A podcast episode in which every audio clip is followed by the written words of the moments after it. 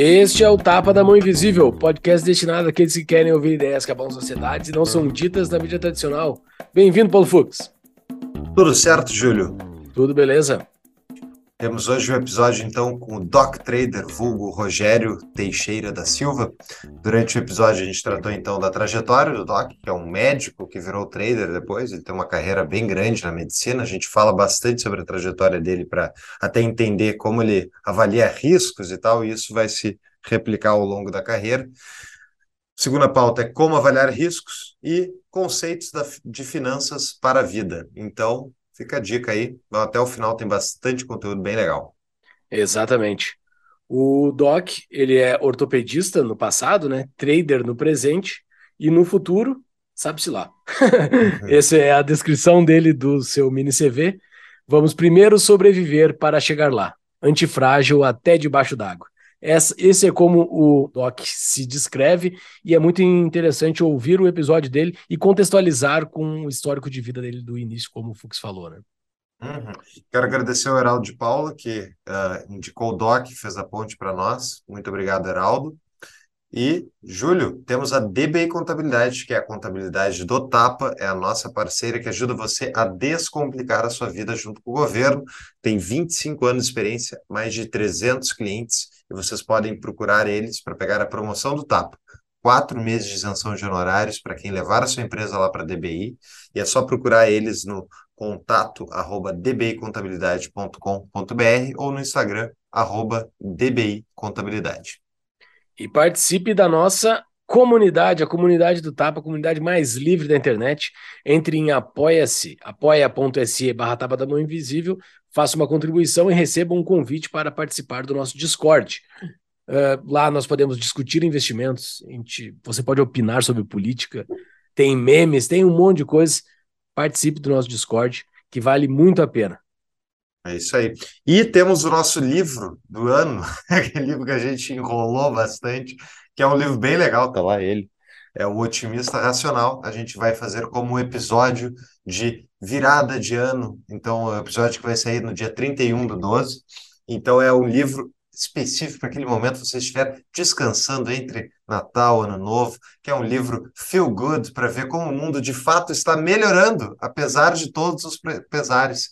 Então, lê esse livro, dá tempo de você comprar o livro e ler ele para acompanhar o episódio conosco, mas não precisará ter lido o livro para acompanhar. A ideia é apresentar o tema, apresentar o livro e as várias estatísticas que ele traz, né, Júlio?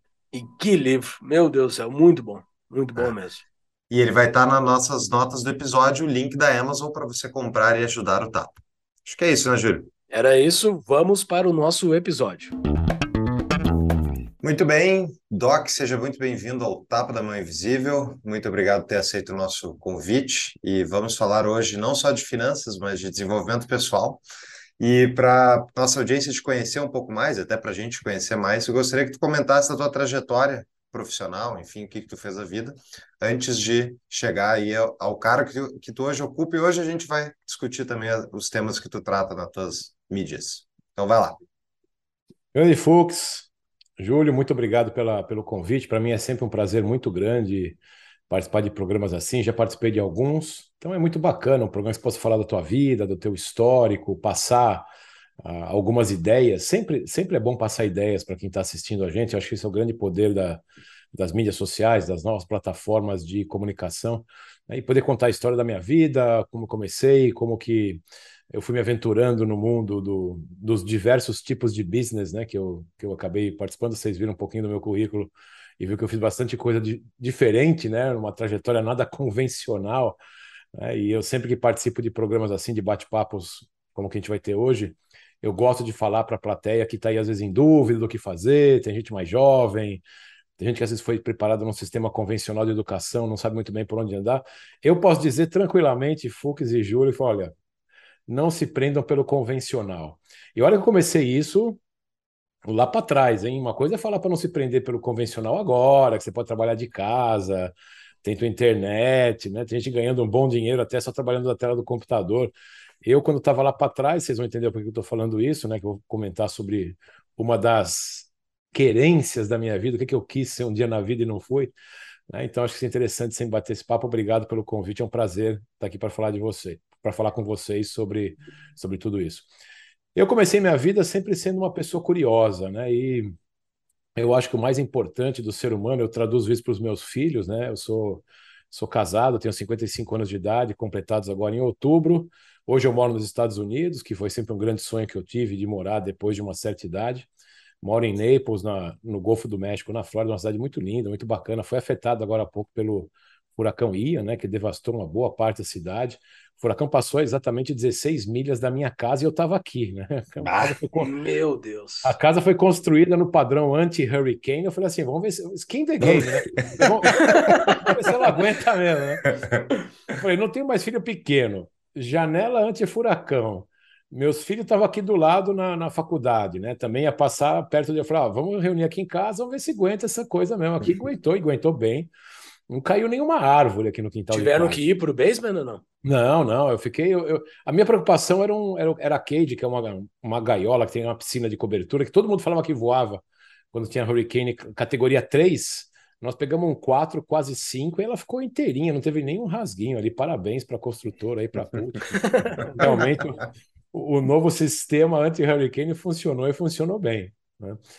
Então, eu, hoje eu moro aqui na Flórida, tenho a Adriana, minha esposa, que trabalha comigo, é minha parceira desde quando nós casamos em 2002, em 2000. Em 2002 nasceu meu primeiro filho, o Guilherme. Em 2003 o segundo, o Luca. O primeiro filho nasceu em São Paulo, o segundo em Florianópolis, vocês vão entender o porquê. Então eu tenho um filho que nasceu em Florianópolis, aí que é do sul também, na região sul do Brasil. Ah, comecei a minha vida pensando em ser músico. Então, a primeira lembrança que eu tenho, olha que bacana, né? E vamos começar essa história porque eu acho que, que é bacana uh, uh, herdar né, uh, essas coisas dos pais. Eu sempre vivi em roda musical.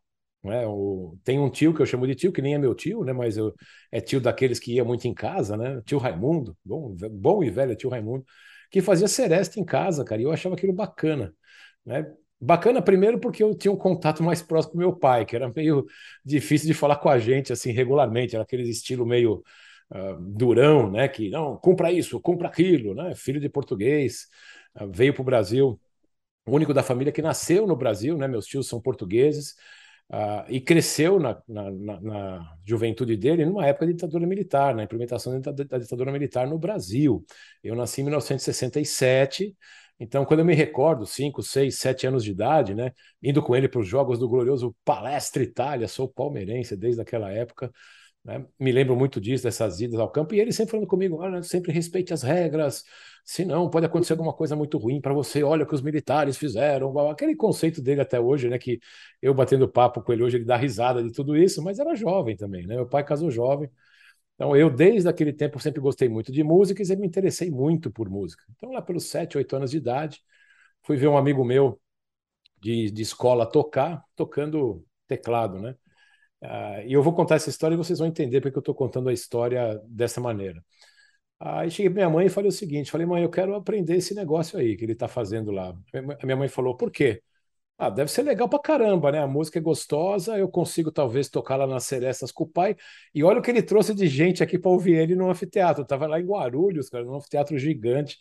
Então, eu, não é que eu que, queria aparecer no teatro, eu queria, queria ter aquela, aquele tipo de, de vida onde eu pudesse uh, mostrar para algumas pessoas alguma coisa boa. Eu sempre desde pequeno, eu sempre fui muito, muito assim. Então, os meus pais me pediam alguma coisa, eu respeitava, né? Eu era, eu era, até tido muito como um nerd, né? Esse cara faz tudo. O meu irmão era o pá virada, né? O do meio. Eu tinha mais dois irmãos. Uh, o, o, terceiro é temporão, mas o outro tem um ano e um mês de diferença de mim. Ele era o cara que, com sete anos, me jogou na piscina de bicicleta. Eu caí, tinha que aprender a nadar sozinho.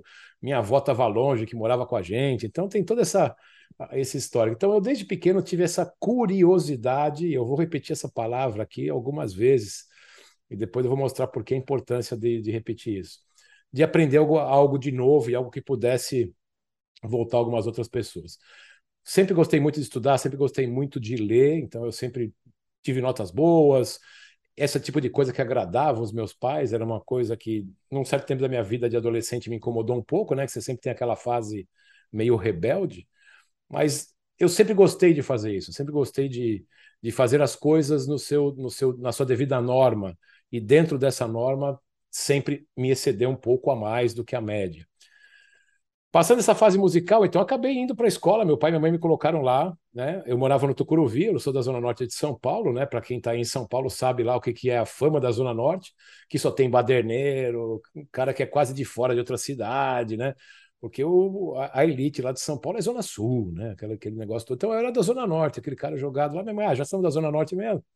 Vamos ver, vamos ver uma escola de música mais perto da gente, que era em Guarulhos. Então minha mãe pegava o carro, eu saía do, do limite da cidade de São Paulo até Guarulhos, ela me deixava lá, ficava fazendo tricô e crochê, enquanto eu ficava nas aulas de música ali. Nunca me esqueço, escola Ilse Marta Reimann. Era uma alemã. Eu entrei, ela falou assim: O que, que você quer aqui, menino? Aquele jeitão bem alemãozão, né, de ensinar música. Eu falei assim: Ah, eu, eu tenho um amigo aqui que toca, que toca teclado, eu quero tocar que nem ele toca. Foi o que eu falei. Ela falou: tá bom, só daqui a três meses. Você primeiro vai aprender teoria musical. Nossa, meu amigo, primeira grande decepção da vida. E aí eu cheguei para minha mãe e falei assim: mãe, não quero ir mais. Ela: não, você vai. Você vai, porque agora eu te matriculei lá. Se eu estou vindo aqui, o crochê tem que acabar. E você vai. Não, mas eu não. Ela falou que eu vou tocar piano só depois. Falou, não, mas você tem que ter uma base para as coisas. Eu falei, tá bom, então deve ter um sentido que essa alemã aí de pé grande deve estar falando para mim que vou aprender teoria musical. E olha que bacana, eu lembro de teoria musical até hoje, né? Ainda uh, falamos, sobre o Heraldo antes de começar o programa. O Heraldo também uh, toca o pianinho dele lá de vez em quando. Né? Então, aqui de vez em quando ele vem para casa. Aqui eu tenho um teclado aqui em casa, a gente brinca junto até de, dessa parte de música. E eu lembro das notas por conta dessa base de teoria musical que eu tive lá para trás. Né? Então, vem aí curiosidade mais conhecimento. Né? Então vamos, vamos agregando as coisas dentro de um conhecimento de vida. Né? Então fui lá, acabei aprendendo música, toquei, depois fiz uma apresentação naquele mesmo teatro, tinha um monte de gente, fiquei feliz pra caramba. Aí fez o que o teu amigo tinha feito. Tu fez o fez que, ele, o que ele fez, porque eu, eu, eu, fiquei com esse objetivo na cabeça, entendeu? Então eu falei, aquilo para mim era um objetivo, dentro do objetivo gostar de música. Uhum. Então é, é, foi a primeira lição que meio que empiricamente eu aprendi, que é let's excel, né? Vamos, vamos sempre fazer um pouquinho mais, né? Uma palavra do inglês, né? Vamos sempre fazer a excelência, sempre buscar um pouco a mais do que a média, né? Fazer o teu melhor, uh, tentar ir um pouco além, porque não era todo mundo da escola musical que ia para aquela apresentação. Era aqueles que treinavam, a professora fazia uma, um julgamento, ah, você vai, você não vai, você tem que treinar mais um pouquinho. Então, das duas, uma, ou você ficava treinando incessantemente e falindo, né? E nunca ia se apresentar, me apresentar era o quê? Era o meu treinamento tendo dado certo. Então eu, eu lembro dessa associação de ideias, assim, mesmo numa idade precoce, 9, 10 anos, foi quando eu fiz essa minha primeira apresentação. Então, olha lá, eu fiquei dois, três anos estudando, quando pequeno, para chegar a um objetivo lá para frente, mas eu sempre gostei de fazer isso, né? de, de ter objetivos diferentes para cumprir. Aí veio aquela fase 10, 11, 12 anos. Meu pai jogava bem futebol, meu pai chegou a jogar no juvenil da Portuguesa, como goleiro. Então eu sempre gostei de jogar futebol, bater bola, né? Começou a vir a neura, falei, eu quero ser jogador. Então vou jogar bola, vou treinar. Só que aí, né, você já viu que é um pouquinho diferente do que só ficar treinando música ali. É, tudo bem que tem o dom da música, mas tem muito do esforço, né? Me esforcei na, na parte esportiva. Eu joguei até bem, eu joguei, eu joguei futebol até bem. Cheguei a jogar no, no, no Guapira, que é um clube de segunda divisão de São Paulo, como volante. Depois fui para a zaga. Joguei um ano na portuguesa até os meus 16 anos de idade. E eu adiantei um pouco mais essa parte da, da história para já contar como foi essa minha nova fase, porque eu queria ser jogador de futebol. Olha só que, que coisa. Meu pai é advogado, mãe contadora, eles tinham um escritório de contabilidade na Zona Norte de São Paulo. Depois eles montaram uma empresa de, de real estate, uma imobiliária. Estavam indo super bem e eu queria jogar futebol. Aí meu pai me deu uma chamada e falou assim: vem cá. Isso era mais ou menos, ó, eu 16 anos da 83, 82, 83, né? Lembrando da história do país, estava acabando ali o Muro de Berlim, aquela história toda lá caindo, o Brasilzão no final da ditadura, aquele, aquele conchavo do, da, da, única ditadura mundial que acabou num aperto de mão, né? Eu não conheço outra, dentro da história mundial uma ditadura que vai lá o presidente militar, o Figueiredão, entrega a faixa para o cara que vai ganhar a eleição, né? dizer, ali, ali já começava a política. Eu me interessei sempre por política e meu pai sempre muito conservador, mas aquele conservador medroso, aquele conservador mais assustado, falou: não vai atrás de coisa, calma, cuidado com o que você fala, né? E eu sempre falante, né? Sempre gostando de falar. Então aquele era, aquele era o ambiente que eu estava querendo ser jogador de futebol. Ele virou para mim e falou assim: vem cá, você vai jogar futebol, você não vai ganhar dinheiro, primeira coisa. Você estuda para burro, você tem notas boas, você tem que ser médico, advogado ou engenheiro. E naquela época as palavras do meu pai pegavam meio pesado, né? E eu tentei ali nos primeiros meses dar uma enrolada, né? Ele era naquela época diretor da Portuguesa, então eu, fiquei pensando assim, falou, pô, será que os caras, será que os caras acham que eu estou jogando aqui um pouquinho porque ele é diretor, né? Porque eu sou meio ruim e o diretor está colocando, tinha essas coisas lá no passado, né? Uhum. O diretor do clube metia o cara ali para jogar né? Eu falei, então deixa eu pensar bem. Até que um dia eu torci o meu tornozelo. Eu fiquei um tempão sem jogar. Cara, aí ele veio matando, tá vendo? Olha aí, naquela época não, não, não tinha essa ideia aí de, de nada com relação à medicina esportiva, né? A, a contratos, era tudo assim, meio na galega, né? Então eu falei, tá vendo? Se eu me machuco, quebro uma perna, eu tô achando que eu vou ter uma carreira, não vou ter nada, né? Que não sei o quê. Eu, eu acho que meu pai tá com razão. Vou pensar nessas três possibilidades de carreira. Aí comecei a pensar. Naquela época ele era muito amigo do, do dono do Objetivo, por conta de vínculos pessoais. Acabou, acabei conseguindo uma bolsa no, no Colégio Objetivo, na Vergueiro, e fiz lá meu, meus três anos de que seria agora high school, né? Não sei nem como, como chama isso hoje aí no ensino Brasil. médio. Ensino, ensino é, médio. ensino médio, né? Antes do ensino superior, nos últimos anos, que era longe de casa, né? Então, minha mãe me levava da minha casa até a estação do metrô em Santana, de carro, me deu essa me deu esse jabazinho ainda. De lá eu pegava o metrô e até a estação Vergueiro, fazia o colégio e voltava, até que com 17, 16 para 17 anos tive o meu primeiro a, a minha primeira vivência de um assalto em São Paulo, né? Eu tinha um relojão que era parecido com esse aqui, né? Que era meio grandão, assim, um verdão. O pessoal chamava de cebolão, era uma porcaria, né? não, não valia nada, né? Mas, cara, o cara, nem, nem sei até hoje se o cara tinha arma ou não. O cara chegou encostando, acho que o dedo nas minhas costas, falou: moleque, passa esse relógio. Aí eu passei, joguei para trás, falou: não vira para trás. Acho que eu fiquei sem olhar para trás um mês de medo do, do, do cara me atirar uhum. ainda. Mas foi a primeira experiência traumatizante de São Paulo. Só que, acreditem vocês ou não, primeira e única. Foi a única experiência de violência que eu sofri na cidade de São Paulo. Tá certo que depois eu vivia muito agitado, né? Vivia dentro de hospital, de... ia de um canto para outro, eu não dava muito na rua, né? Uh, só para sair de vez em quando, mas próximo de casa. Mas foi. Minha mulher foi assaltada muito mais vezes, né? Meus filhos também saímos cedo de lá, então eles não, não sofreram nada nesse sentido também. Mas eu fui assaltado uma vez, essa foi a única vez, na, no viaduto do chá. Olha como fica marcado essas coisas, né?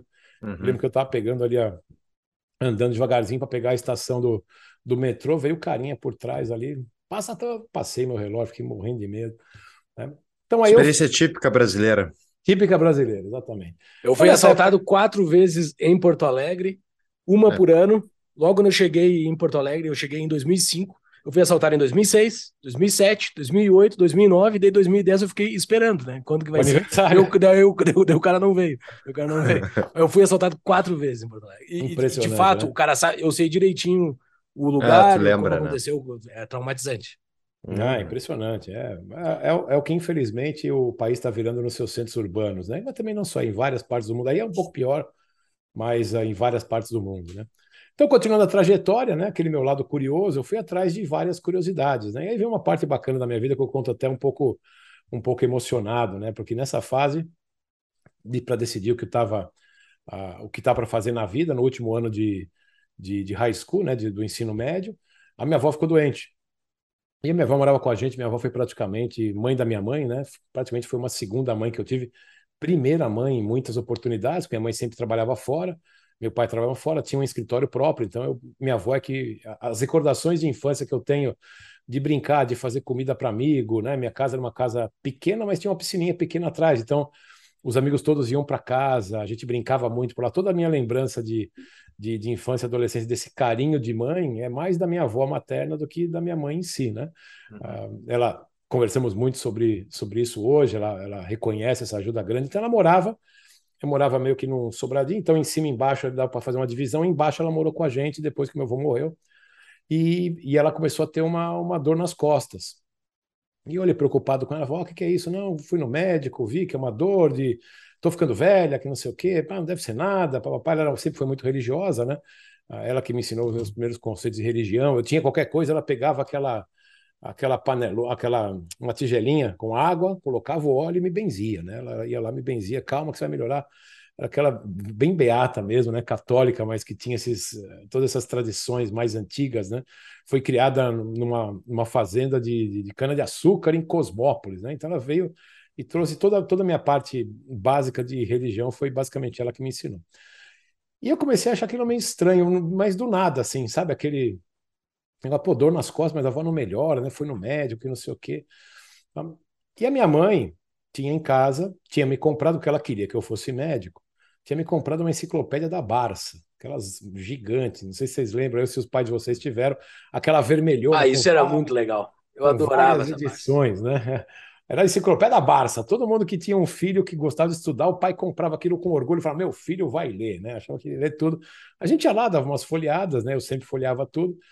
Aí eu lembrei disso, falei: Pô, deixa eu ver se eu acho na Barça alguma explicação para dor nas costas da minha avó. Né? Cara, e comecei a olhar aquilo, olhei, olhei, olhei, olhei. A minha avó foi no médico. Meu pai tinha um amigo médico, que era, que era gastro-cirurgião, que levou um amigo dele ortopedista. E o cara foi tratando como dor nas costas um bom tempo. Né? Até que um dia, olhando aquilo, eu comecei a pegar uma parte e, e, vi uma parte ali, não lembro exatamente o que, que era, mas aquilo me chamou a atenção que a, que a minha avó poderia estar com tumor. Não sei por que eu pensei aquilo, foi minha intuição e meio de ter lido alguma coisa de metástase, alguma coisa assim. E um dia eu cheguei para minha avó, para minha mãe e falei isso.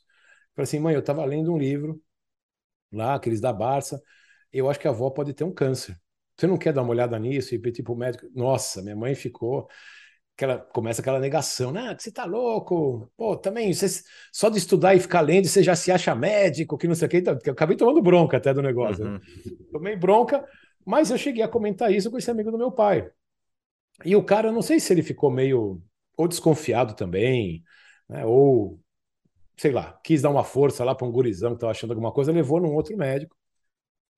E o pessoal descobriu que ela estava com um problema que não era só dor nas costas. Na época não tinha ressonância magnética, não tinha exames super detalhados, era mais na mão mesmo, no exame físico.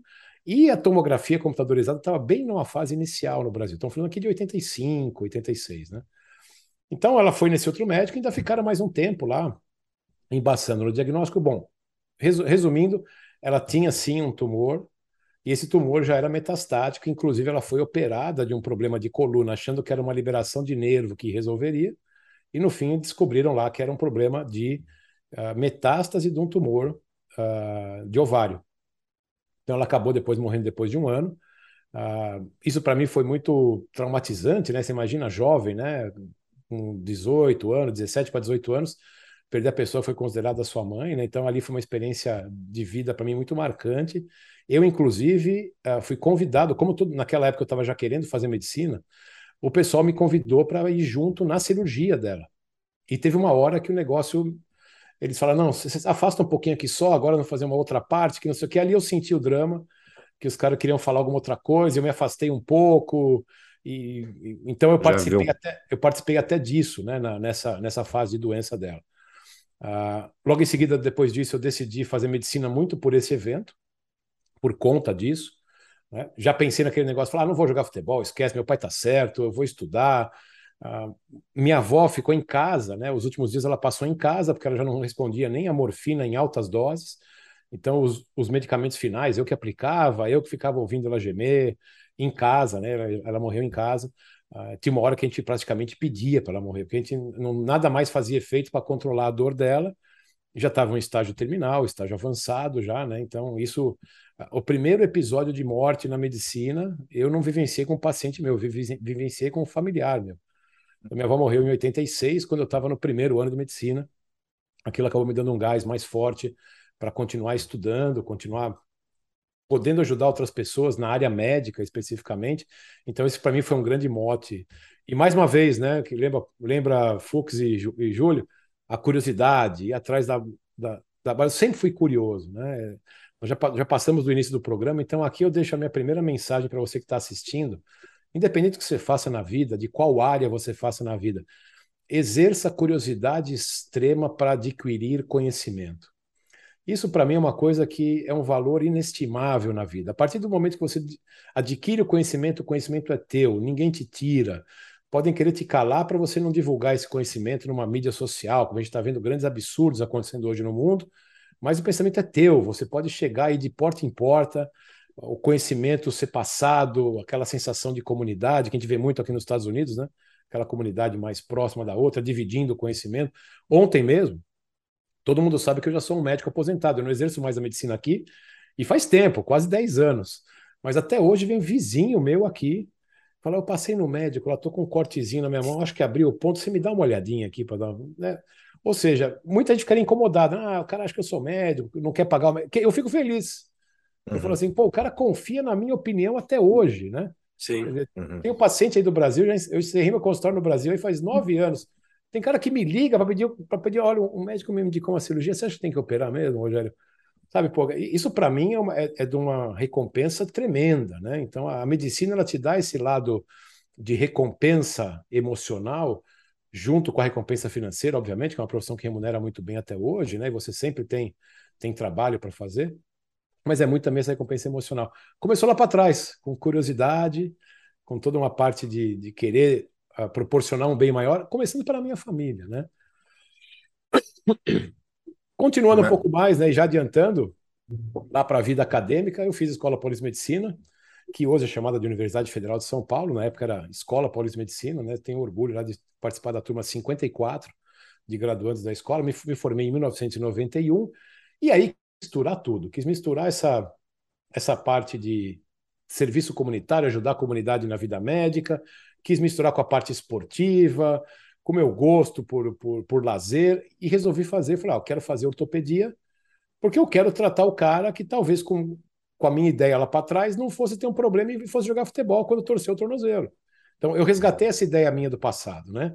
Eu fui um atleta frustrado, talvez por não ter uma habilidade técnica muito grande, ou talvez ter tido a contusão, mais um monte de outras coisas. Então, o que eu quero fazer é trabalhar num, num ramo próximo ao esportista. Então, escolhi ortopedia, fiz residência em ortopedia. Naquela época era muito interessante uma proposta que eles tinham para médico, que era a seguinte: eu não tinha feito serviço militar, né, tinha adiado por conta da medicina. Então, você podia entrar como médico militar fazer um trabalho de um ano, é o médico R2, eu sou tenente R2 aposentado da, da Força Aérea. Você podia fazer um ano, ganhar a mesma coisa que um cara da ativa, só que trabalhar meio período para poder, no, na outra sua metade do período, completar a tua formação para ir para uma residência médica. Então, o que eu pensei? Eu falei, pô, caramba, estou no sexto ano aqui de medicina, vou me formar, todo mundo indo para a praia, né? Tranquilo que vai poder estudar o ano que vem para passar para o próximo ano. Vou passar nesse ano, garantir minha ortopedia, ver se eu posso trancar o ano que vem eu passo um ano mais light me preparando para a residência. Trabalho em algum lugar, ganho algum dinheiro, né, economizo um dinheirinho. Sempre gostei da parte de finanças também. Aí vai vir o vínculo com as finanças, né? Uhum. Então eu falei, vou fazer as duas coisas. Bom, prestei lá serviço militar, passei na, na, na Força Aérea como médico, né? E passei na residência de ortopedia. Então, olha que bacana, eu já estava garantido com a minha residência que já ia começar depois do ano de 92, que em 92 eu ia prestar o meu serviço militar como médico. Três meses ia ter formação militar exclusiva. Falei, pô, que bacana, vou aprender a atirar, vou aprender disciplina militar, que é uma coisa que eu gosto. Né? Meu pai ficou numa alegria, não, muito bacana.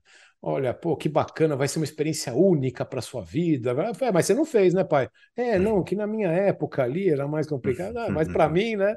Então fui lá fazer. Foi muito bacana. Eu fiz na base aérea de Campo Grande, um treinamento militar. Voei de helicóptero, desci de helicóptero, aqueles treinamentos de descer e ir pro mato, soltaram a gente no mato lá, botaram numa caverna, teve uns um cara que queriam desistir, o capitão que coordenava lá os treinamentos. Foi uma, foi uma farra. Os primeiros três meses foi uma farra. Eu me divertia. Enquanto tinha cara nervoso, eu me divertia. Porque sempre tem aqueles, né? Não, eu sou médico, eu não estou aqui. O cara, você não é nada aqui. Aqui você é um soldadinho. Faz o teu uhum. treinamento aí acabou. Então, mais algumas lições que você vai aprendendo para a vida, né? De resiliência, principalmente, né? Teve uma noite que os caras soltaram a gente na mata lá, soltaram lá à noite. E falaram, ah, vão ficar aí 12 horas sem comer, não vai acontecer nada, né? Ah, tem vocês estão armados, se vier bicho aí, vocês conseguem matar os, os caras aí.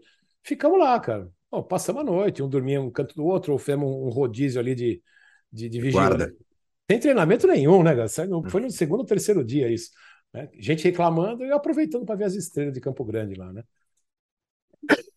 Diziam, diziam que na cidade era uma cidade bacana de mulher, né? Então eu falei, caramba, era solteirão, né? Vou fazer aquele, aquela velha proposta para alguns dois ou três loucos aqui. Vamos pular o muro do quartel para ir em algum bar à noite, né? Aquela experiência eu tinha visto, eu tinha visto em algum filme isso aí. Cara, fizemos isso, cara. Nós fomos lá pulando o muro, voltamos para dormir depois. Tudo, tudo orgulhoso, fardado ali, andando com o peito aberto, assim, com a farda, né? Experiência de jovem, né? Foi muito bacana. Partiu isso, me formei me formei em ortopedia, fui fazer cirurgia do joelho, vim para os Estados Unidos, né? Muito bacana isso, que também foi outra experiência que eu tive precoce. Em 97 eu fiz um treinamento, um fellowship aqui nos Estados Unidos. Aí é que me deu a, a o gancho de, de, de, talvez um dia morar aqui nos Estados Unidos pela organização, pela ordem, pelas cidades que eu conheci, né? Então, e aí desenvolvi toda a minha carreira médica.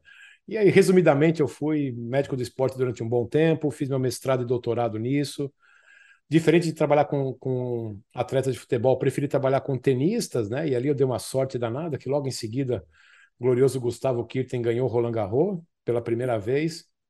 Em 97, eu estava na minha tese de mestrado, estudando tenista, por sorte. E aí o tênis do Brasil deu um boom. Acabei criando o departamento médico na Confederação Brasileira de Tênis, que não existia até então, não tinha nenhum médico responsável por tenista no Brasil desenvolvi toda a parte de medicina de tênis no Brasil, fui, fui o primeiro a fazer isso. Hoje a, a, essa parte está super desenvolvida, tem grandes médicos, fisioterapeutas, cuidando, nutricionista, cuidando dessa parte, continuam aí até hoje, algo embrionário que eu comecei lá em 98, né, por conta dessa, desse histórico do, do mestrado. Fiz mestrado e doutorado, que acabou depois me ajudando a, a conseguir o meu visto de E1, né, que foi um green card direto que eu pedi no Brasil. Então, eu estar tá morando hoje nos Estados Unidos, para mim, é, um, é, um, é, é, uma grande, é uma, um grande resultado do sucesso que foi a minha vida. Né? E o governo americano reconhecer esse sucesso para eu, ainda estando no Brasil, me conceder um green card para mim, para minha família, é o E1, aquele por habilidades extraordinárias em ciência, esporte e uhum. outras áreas, né? Então, resumidamente, essa aí é a minha história de vida. Ufa! Muito, le muito legal, muito bom. Uma pausa para um anúncio rápido.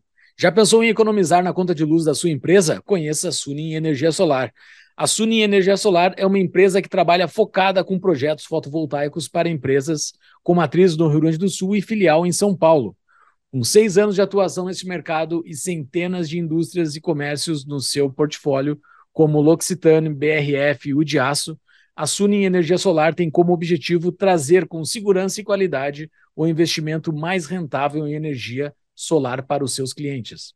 Energia solar veio para quebrar o paradigma de se pagar conta de luz pelo resto da vida, gerando economia e eficiência em um mercado cada vez mais competitivo para os negócios, sendo que o investimento, uma vez financiado, é pago com a própria economia que ele gere. Acesse tapadamãoinvisível.com.br barra solar para saber mais e voltamos ao episódio.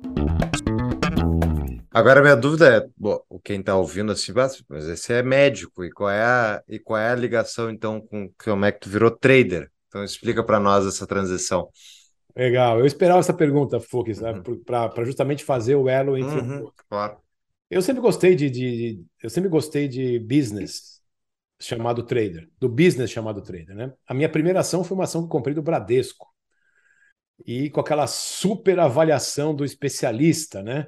Comprei porque eu tinha conta no Bradesco, né? Foi por isso que eu comprei. Perguntaram, por que você comprou a tua primeira ação? Ah, porque eu tinha conta no Bradesco, gostava do gerente, o cara me atendia bem, achava que aquilo ia dar bem, né? Minha super avaliação. Eu brinco sobre isso, com, com, com isso hoje, porque muita gente ainda compra ação assim e nem sabe. Uhum. É, é, porque... O gerente da conta recomendou. É, o gerente recomendou, ou você gosta porque você usou. Ah, você compra ação da Nike porque você gosta do tênis da Nike, né? Você compra ação do Banco do Brasil porque a tua herança vai vir de uma conta lá que o teu pai deixou. E é assim, esses vínculos existem, né? Não são totalmente uh, equivocados uh, você fazer um tipo de avaliação dessa forma, mas fazer só isso é que é complicado, né? Então, essa ação eu comprei ainda quando eu era residente, porque lembra, eu falei daquele meu primeiro ano militar. Né? Naquele primeiro ano militar, você trabalhava meio período, ganhava como o soldo inteiro, então sobrava um bom dinheiro, porque naquele ano também que eu fiz era sextas-feiras, eu toquei num grupo de pagode. Olha isso, até isso. Então eu morava em São José dos Campos, trabalhando no CTA como médico. Eu trabalhava part-time lá, então eu trabalhava de manhã. De tarde, eu trabalhava no consultório de um ortopedista, que daí é mais uma coincidência. Ele estava na noite lá em São José dos Campos, aí conheci uma menina fisioterapeuta, a menina era a filha de um, de um, de um ortopedista, doutor Luca Branquinho. Não me, não, não, me, não me esqueço até hoje, porque eu deixei uma, uma homenagem para ele na, na, na, minha tese de mestrado, que ele foi quem me deu o primeiro cheque de trabalho em medicina. Uhum. Eu namorava a filha dele, ele gostava de mim, ele não tinha um assistente muito bacana naquela época. Eu tinha passado na, na escola Polícia Medicina, estava meio período disponível. Eu comecei a trabalhar com ele no consultório dele, então eu auxiliava as cirurgias dele. Uhum. Então o que eu pensei? Eu falei, pô, eu tô ganhando dinheiro, né? Tô namorando a filha dele, que também é uma coisa interessante naquela época para mim. Terceiro, consigo uh, fazer o meu pé de meia e ainda por cima ter conhecimentos ortopédicos antes de iniciar uma residência. Uhum. Então eu passei o ano inteiro participando de um, várias cirurgias ortopédicas e acabei ganhando um, um, dinheiro bacana sobre isso. Fui lá e comecei a comprar, comprei um, um Bradesco, sobrava um pouquinho, comprar mais um pouquinho e fazia só isso. Né? Mas fazia nada por que compra de ações assim? Veio da onde? Eu gostava do mercado de renda variável, porque eu tinha um amigo que tinha feito economia e ele falava: mercado de ação vai te deixar milionário.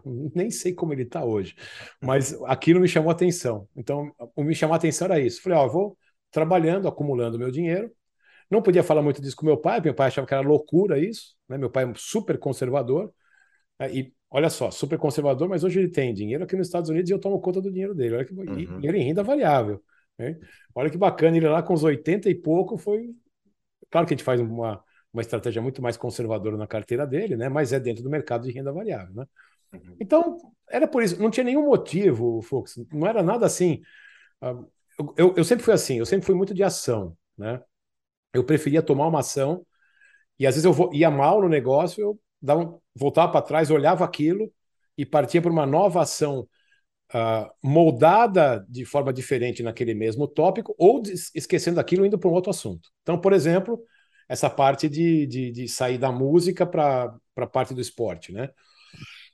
Eu tinha chegado no meu objetivo musical, que era tocar lá. Falar, cara, pô, não, não vou ser músico profissional. Vou continuar tocando em casa nas festas, mas agora eu, pô, tô lá no clube, jogo tudo no clube, tenho amigo no clube. Se eu jogar melhor futebol e fazer vôlei, que eu também fazia vôlei, né? É o que eu quero fazer. Eu segui aquele caminho lá. Não dava certo um lado, eu voltar para trás, dava uma manejada no assunto e voltar. Mesma coisa com o mercado financeiro. Tomei umas cabeçadas aí. As ações de Bradesco depois, eu acabei quando caiu uns 10%, vendi tudo, porque eu falei, ah, caramba, só o cara deve conseguir ganhar dinheiro nisso daí. É. E aquele minha época de residência, aí eu fiquei num hiato de, de investir no mercado financeiro pequeno ali e estava lançando um apartamento do lado da universidade, né? De novo, aquela super ideia de investidor, né? Investir por proximidade. Vou comprar um apartamentozinho ali, né? Comprar um apartamentozinho ali, tá baratinho, tenho dinheiro guardado, sou médico, vou ganhar dinheiro, etc e tal, né? Pago uma parte agora, financio o resto. Mais uma vez, fiz entrar no apartamento e falei, pô, talvez mercado de ação não é para mim, mas meu pai, né, português, a hora que eu comprei imóvel, aí meu pai abriu aquele sorriso, né? Imagina. o cara foi lá, você, você imagina, cara?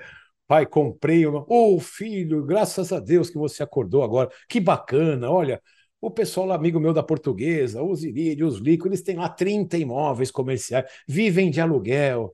Olha lá, eles hoje vão lá comigo na portuguesa. Olha que ba... parabéns, parabéns. E assim, né? Nessa alegria, né?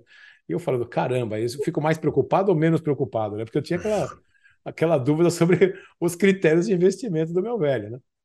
Mas foi lá, comprei um apartamentozinho e fui fazendo isso, estudando medicina e acumulando dinheiro na medicina. Queria saber se a ação do Bradesco, Bradesco ele, ele tradou ela ou ele roubou? Não, na época, Não, na época eu comprei ação, né? comprei mais um pouquinho. A primeira vez que eu vi nas contas lá um acumulado de 10%, double digit, não sei se era 10 ou 11, era mais ou menos isso. Eu falei, ah, isso aqui não é para mim. Eu vendi tudo, entendeu? Meu, meu, pai tá certo. Essas coisas você pensa quando é, essas coisas você pensa quando é pequeno. Ah, meu pai tá certo, tá vendo? Aí quando eu comprei o apartamento, e ali foi meio que uma trégua, né, minha do meu pai. Não que eu brigasse com ele, mas eu sempre fui muito questionador. Visão né? de mundo. É, exatamente. É, visão, visão de, mundo. mundo diferente, né? Então ele vinha, ah, ganha dinheiro na medicina, aqui aplicar dinheiro em bolsa, e isso aí é coisa para especulador, né? Especulador, para mim, ainda tinha aquela conotação pejorativa, né? Porque era o cara que dava risada enquanto todo mundo sofria, perdia dinheiro. Uhum. Então isso daí sempre foi sempre foi muito uh, colocado para mim na minha vida, né? E sempre foi uma coisa que eu tive que debater de frente, bater de frente por conta de respeito aos pais, né? Que é uma coisa que uh, que eu traduzo para os meus filhos hoje que é uma coisa necessária, né? Mas como manter o respeito, né? Mas colocando se colocando como como um adulto novo, né? Que também é uma coisa difícil para os pais. Hoje eu vejo isso em mim, como é difícil para mim fazer isso hoje, né? Uhum. Ah, então hoje meus filhos estão aí e discutem comigo, né? E eu quero que eles que eles façam isso, né? Eu tenho eu tenho eu tenho dois meninos bem diferentes, um que é muito totalmente estoico, que é o mais novo, né? Que minha mulher até teima um pouquinho em, em falar, achar que ele é insensível. Eu falei, calma, esse aqui é, é estoico. É, você, você, imagina uma pessoa jovem estoica, é ele, entendeu? Uhum. Então não entenda ele mal. Né? Uhum. Calma, calm down, né? E o outro que é um cara afetivo, família, emocional, quer saber se todo mundo está bem, uh, leva, leva esse, essa parte de cuidar da família um pouco mais, mais forte que, que o outro, mas a gente tem ideias diferentes, a gente vai debatendo, e eu quero debater. Eu tenho com eles, às vezes, um, discussões filosóficas, são aqueles 15 minutos de almoço de domingo, e nós quatro sentamos, celular não é permitido, fica todo do lado, nós começamos a falar sobre vida, uhum. né? discutimos recentemente, só para vocês terem uma ideia, um assunto que era a, a morte dos avós deles né? Aquele hum. enxergar isso. Quer dizer, eu gosto de ter essas discussões com eles, porque eu acho que isso é necessário para a sociedade que a gente está tendo aí pela frente hoje.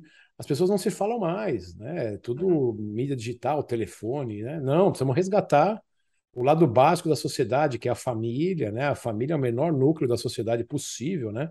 Uhum. Que você tem, você tem que sempre estimular isso bem, né? Então, foi isso aí, Júlio. Caiu uns 10%, eu mandei, mandei ver lá e comprei lá depois um, um, um apartamentozinho pequenininho. Mas deixa eu perguntar do apartamento, porque no Brasil, historicamente, as pessoas acabam uh, colocando dinheiro em, em, imóveis e tal. E tu não acha que é justificado, Doc, pelo fato do Brasil ser historicamente um país com inflação elevada e tal, e no ambiente, uh, enfim, de inflação elevada, bens escassos, né, que nem imóveis tendem a desempenhar bem? Concordo plenamente. Eu acho que, eu acho que inclusive não só no Brasil, eu acho que em qualquer uh, investimento que você tenha, a parte propriedade ela tem que fazer parte do teu investimento. Né? Quando, uhum. quando eu digo que uh, aquilo eu não concordava, foi pela forma que, que, eu, que eu comprei. Eu, eu, eu sempre revejo as minhas ações hoje com outro olhar, né? Com, e, com, e, no, e no novo ambiente de conhecimento que eu tenho depois de um certo tempo de vida. Então, por exemplo, eu vejo hoje, eu falo, caramba, eu acho que eu comprei aquilo pensando, né? Eu comigo mesmo, da mesma forma que eu comprei o Bradesco lá, acho que, acho que é só porque era perto, né? Não, não uhum. tinha nenhuma outra. Não tinha nenhuma outra grande avaliação, né? Porque valeria a pena, estava um preço conveniente, a metro quadrado do local. Não, eu não fiz nada, né?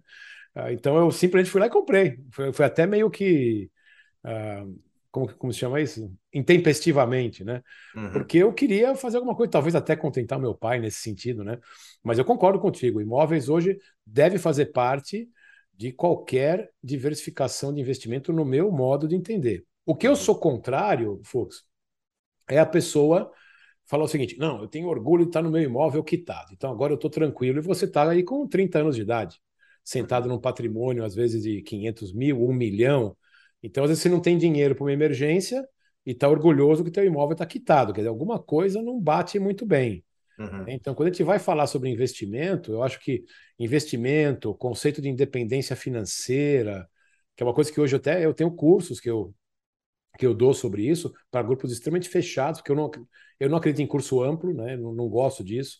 Eu prefiro sempre grupos pequenos de, de alunos, né? porque o fundamento principal é passar esse conhecimento.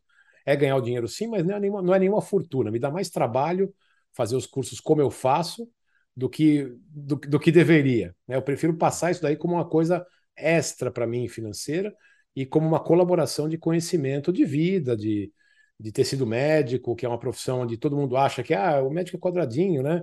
E faz tudo aquilo, tudo certinho, nunca vai investir para cá. Vocês não têm ideia que o médico é louco, entendeu? Tem no, muito, né? sentido literal da palavra, né? E às vezes a loucura que tem na vida do médico, em N sentidos, Vai para a área de investimento, o cara chega para você e fala assim: um, o que eu recebi de telefonema agora, nessas últimas semanas, de amigo meu médico, que sabe que eu tomo conta de investimento aqui, chegando e fala assim: Rochinha, meu apelido de faculdade, né? Rochinha, ó, que que eu tô pensando em botar meu dinheiro aí, me dá uma dica de investimento. Assim, me dá uma dica de investimento aí. Eu queria ganhar mais que a poupança, mas não queria o risco de bolsa. O que, que eu posso fazer? Né? E, e é assim, a pessoa acha que existe uma, existe uma noção de ganhar muito dinheiro sem risco. O cara acha isso. Uhum. Sim. Entendeu? E... Literalmente. E eu trabalho com gestão de risco. E a hora que eu falo assim, ó, isso é que você está querendo não tem. Ah, como não? Mas você, você, estudou tanto isso aí, aí, caramba, por que, que ele pensa assim? Ele pensa assim porque ele foi treinado assim. Ele foi lá na vida médica e estudou anatomia, que é o tecido bom. Como que é o tecido bom? Vou fazer o cadáver lá e vou dissecar. O que, é o tecido bom, mas que ficou doente? Então ele vai estudar fisiopatologia, ele vai ver a lâmina da doença no microscópio. Aí ele vai ver dessa, vai passar dessa parte lá no terceiro, quarto ano de faculdade e vai ver o diagnóstico. Vai ter um paciente, vai ter um professor orientando ele, que vai falar: ó, você vendo o cara assim, com esses sintomas, pode ser isso, isso ou isso. Então ele vai aprendendo os diferentes diagnósticos. Aí ele chega no diagnóstico, ele tem um tratamento. Naquele tratamento ele aprende, pode ser essa, essa, essa ou essa droga. Então ele sempre está trabalhando com cinco ou seis, sete parâmetros, né? O nosso raciocínio médico é assim: você tem um funil de diagnóstico e você parte de uma análise global. O paciente fala a primeira palavra, você desconfia o que, que é. Bom, você é ortopedista, o cara chega no teu consultório, você desconfia que o cara não está louco da cabeça, né? Se bem uhum. que muitos estão junto com a, com a fratura ou com a tendinite, né? Mas já é uma triagem natural a tua especialidade. Ele começou a falar: ah, me dói o cotovelo. Pum. Ah, o que, que você faz? Ah, me dói quando eu jogo tênis demais. Pronto, você já tem três ou quatro diagnósticos que, que já aparecem na tua cabeça em 10 segundos. Uhum. E aí depois você faz exame físico, vai triando até chegar aqui. Então o cara acha que nas finanças dá para fazer a mesma coisa. Não, pera um pouquinho, mas você tem aqui, ó, as tuas opções que você fala que dá às vezes 40% num trade em duas semanas. Não pode usar isso aqui, mais isso aqui, que é super conservador, para dar uma média aí de 10% ao ano em dólar. Não é assim, né? não é essa matemática toda. E, aliás, essa que é a graça do mercado. E é por isso que eu gosto tanto, e sempre gostei, de opções. Né? Porque envolve matemática, envolve estatística, envolve probabilidades, envolve psicologia, né? de você estar tá lá num trade num determinado momento, encerrar aquele trade até às vezes por um gut feeling, né? Aquele sentimento que tem, fala, caramba, né? isso aqui já. Tipo, o Facebook, Facebook no começo desse ano, que entrou aqui, primeira vez que deu aquela derrocada depois do balanço em janeiro. Eu olhei aquilo e falei, caramba, tô com uma perda grande nesse trade aqui, mas vou tirar o pé, vou fechar e vou encerrar com o trade. E, e eu discuto todos esses trades, eu tenho um grupo de traders avançado, que são 45 pessoas, né? Lá a gente discute técnicas e manejo, eu coloco todos os meus trades lá. Eu sou totalmente skin in the game. Lá eles veem a minha conta completa, eu abro a minha conta para os caras, eu coloco os trades que dão certo, que dão errado. A gente vai discutindo tudo isso no meio do caminho, por que deu errado e porque um monte de gente ali estava naquele trade e quis continuar. Não, mas Doc, isso aqui é tranquilo, a gente vai rolando a put vendida, né? Esqueçam aí quem não é do mundo de opções o que, que tá, quer dizer, isso aí que não interessa. Mas a gente vai rolando e uma hora recupera. Facebook uma hora recupera. Estão esperando até hoje. Então, essa, essa dinâmica do mercado, ela sempre me chamou muito a atenção. E eu consegui sair de uma vida médica, digamos assim, que era um pouco mais previsível, dentro de todas as imprevisibilidades dela, porque eu fazia cirurgia, né?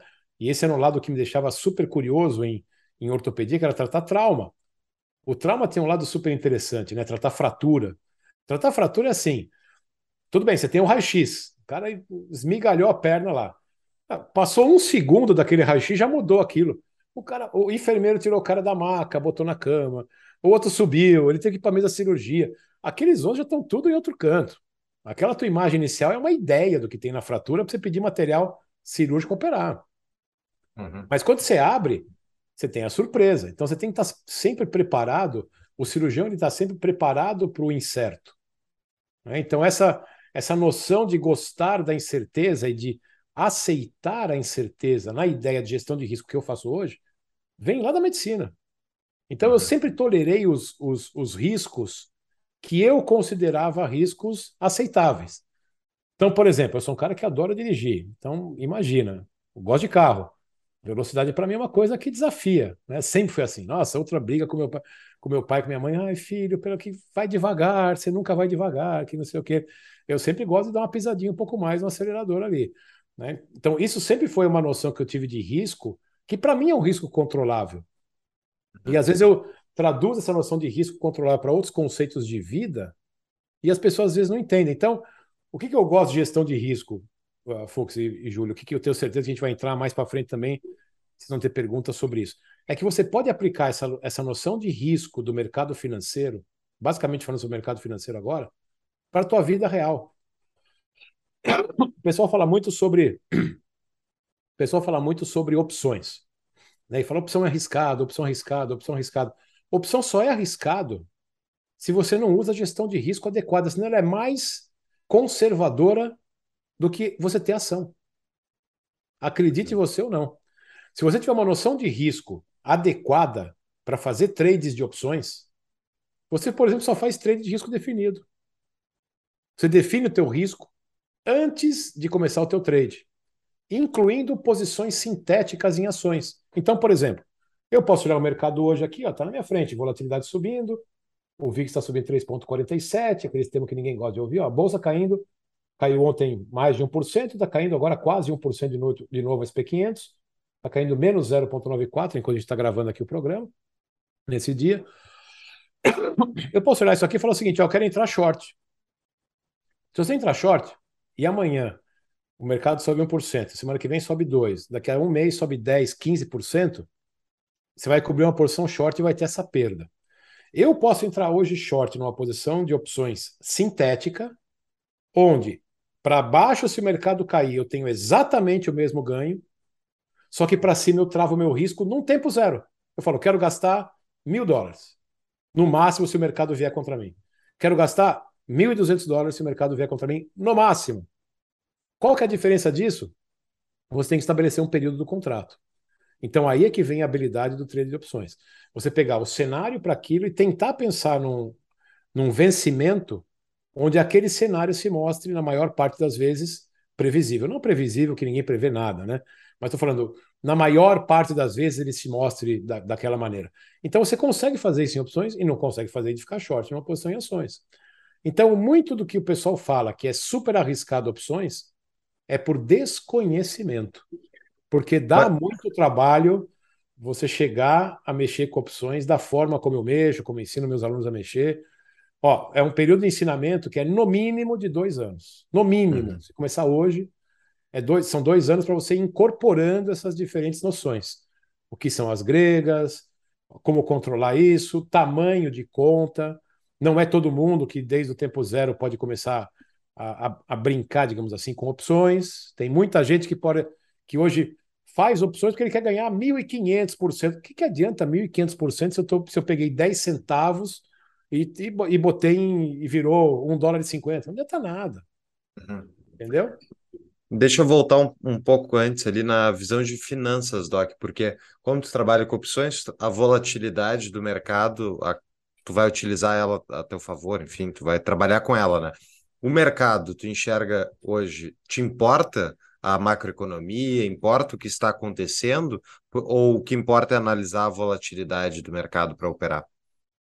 Excelente pergunta, uh, Fox, porque todo mundo que me conhece uh, acha que eu sou aquele trader de opções especulativo cruel.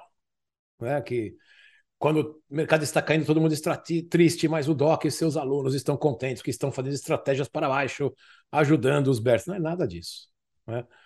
Eu acho que é muito pouco para a mente humana ficar pegando uma ideia e querendo trabalhar dentro de um universo tão complexo como é o universo dos investimentos. Então, eu, por exemplo, trabalho nos meus trades de opções da forma como você descreveu. Então, dentro daquela minha, dentro daquela, daquela minha, uh, digamos assim, divisão, né, dos meus investimentos de opções, e aí depois eu vou entrar em cima disso, que é interessante também. Em cima disso aqui, eu tenho uma estratégia própria para isso, que é trabalhar com volatilidade. Basicamente porque a volatilidade ela tem picos, tem ebbs and flows, né? picos e caídas, onde ela normalmente, depois de grandes exageros, ela tende a retornar à média. num período de seis a oito semanas, às vezes mais, às vezes menos. Mas é muito difícil a volatilidade subir, subir, subir, subir não parar de subir. Tem uma tendência de alta, por exemplo. Você não vai ver isso praticamente nunca num gráfico de volatilidade. Ou da mesma forma, cair, cair, cair, ficar dois, três anos só caindo. Não tem, é muito difícil. Vez por outra, você vai ter um pico. Então, nós aproveitamos esses picos e esse retorno à média da volatilidade para adaptar matematicamente as probabilidades ao nosso favor. É basicamente isso, dentro do mundo das opções. Mas eu não posso me negar a entender que tem todo um mundo de investimento ao lado, onde eu também quero participar. Então, o que, que eu faço hoje? Eu divido o que eu tenho uh, da minha parte de investimentos. Eu, eu trabalho a minha vida pessoal como se fosse uma mini empresa. Então, eu tenho a cada três meses o meu balanço patrimonial, o meu, o meu, fluxo, o meu fluxo de caixa no statement e tenho, e tenho o meu assets and liabilities statement, meu balance sheet, o meu income statement e o meu cash flow statement. Eu tenho o meu, meu. Agora, tá. por exemplo, do dia, do dia 15 de, de, de dezembro em diante, eu gasto uma semana normalmente, não, não o dia inteiro, mas boa parte do dia, para fazer todo o meu planejamento do ano que vem. Eu vou planejar todos os meus gastos da minha casa, gastos fixos, gastos móveis, gastos flexíveis, né? Uma estimativa de gastos. Eu tenho um gráfico de, de um bolachão assim de pizza uh, que me mostra o quanto que eu tenho de mais ou menos uh, estimado para pagamento mensal de supermercado, uh, da parte de lazer, viagens, eu faço a cada três meses uh, essa estimativa, e eu vou deixando isso, e a cada três meses eu reavalio. Se eu passei mais ou menos de um, se, se sobrou mais um pouco de outro, e vou juntando tudo, e eu faço o meu, o meu balanço patrimonial a cada três meses, coincidindo com o trimestre, uh, janeiro, fevereiro, março, aí eu faço um, abril, maio, junho, de três, três meses eu fazendo, que coincide com os vencimentos mensais dos futuros aqui nos Estados Unidos, que é só para ter uma facilidade de eu fazer tudo no mesmo, no mesmo período. E o que, que eu faço? 30% está em opções, 70% no resto. O que, que é o resto? Caixa, uma parte desse, desse, desse montante de 70%, que eu estou para investir num outro, num outro negócio agora, uma parte. Boa parte desse caixa também é por conta do, do, da situação do momento, e uma outra parte com ações de longo prazo, que são ações que eu gosto, que praticamente não vendo. Né? Então, eu, e para isso aqui eu preciso do entendimento macroeconômico. Né? Eu não tenho como não uhum. entender uhum. a parte de macroeconomia para saber se é hora, por exemplo, de eu me alocar com. Vou dar um exemplo aqui: Microsoft caindo 25%. É interessante comprar? Ou é interessante comprar um bond que vai ter uma maturidade daqui a 3, 5 anos, né? uma dívida corporativa, bom de dívida corporativa ou debênture aí do Brasil, que vai ter um vencimento daqui a 5 anos e está me pagando aí uma, uma taxa anualizada de, de recebimento de 4,8%. Quero, deix quero deixar isso aqui fixo, e se o valor de, de face do bond reajustar um pouquinho mais e ele subir, me ajuda dos dois lados e vendo depois no mercado secundário, o que fazer? Né? Então é melhor você pegar no mercado de renda variável uma apreciação de Microsoft de 15% ao longo de três anos, ou garantir um fixo de 4,8% num, num debênture que vai te pagar juros fixos. Então, essas decisões são decisões que dependem do momento e da análise macroeconômica. Né? Você fala, então, pera um pouquinho, né? se tiver uma recessão pela frente, a ação pode até cair, mas a Microsoft tem um fluxo de caixa gigantesco. Dá para cobrar, dá para cobrir sete anos de recessão pagando o detentor da dívida e não vai dar problema nenhum para a Microsoft. Entendeu? Uma empresa tem 27,5% de margem líquida, cara. É o que tem, é o que tem de margem bruta a Tesla. Né? Então, pô, pera um pouquinho. Então é melhor eu pegar essa Microsoft aqui do que pegar 5,5% em Netflix. Uhum. Então aí te, te, aí te exige uma, uma, uma dinâmica de análise macroeconômica e também dinâmica de vida, né? De você observar algumas coisas que você já viu passar na vida, porque Imagina, com 55 anos, eu já vi um monte de cara, não, Doc, pega isso aqui para essa empresa, amigo meu médico, essa farmacêutica agora vai bombar, os caras estão com o remédio quase pronto, vai sair, vai vender para o mundo, que nada, tá aí. Dois centavos, eu vi outro dia essa super dica do amigo meu médico aqui. Eu não comprei, né? Obviamente, o cara é um ótimo médico, mas não vou. Tá lá, dois. O cara achou que ia ficar um negócio de. Tá custando que nem Biodin, né?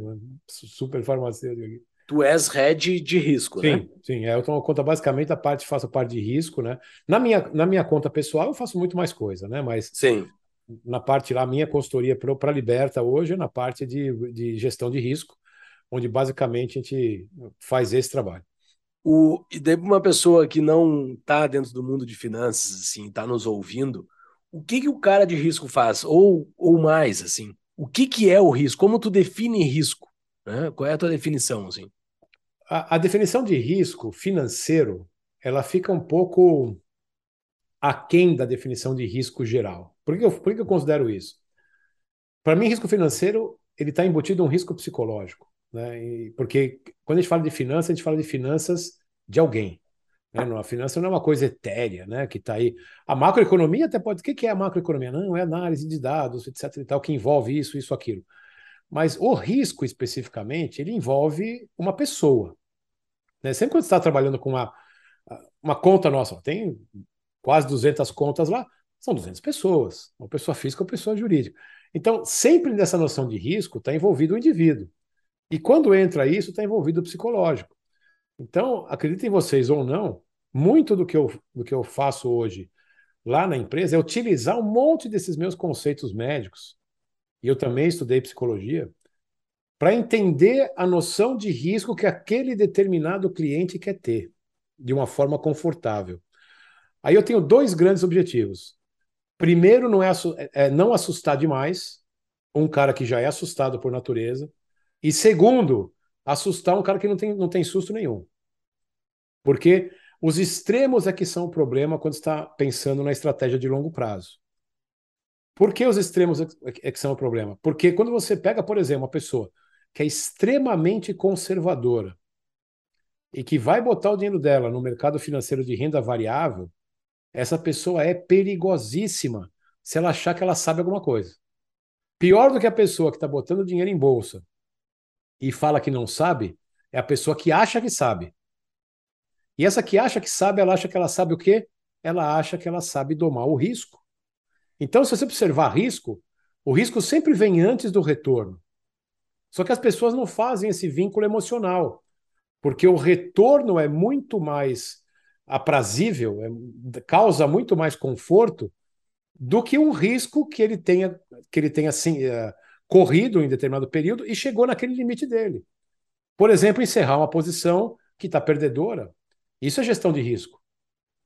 Mas às vezes eu percebo que aquela gestão de risco, a pessoa não deveria nem ter entrado naquilo.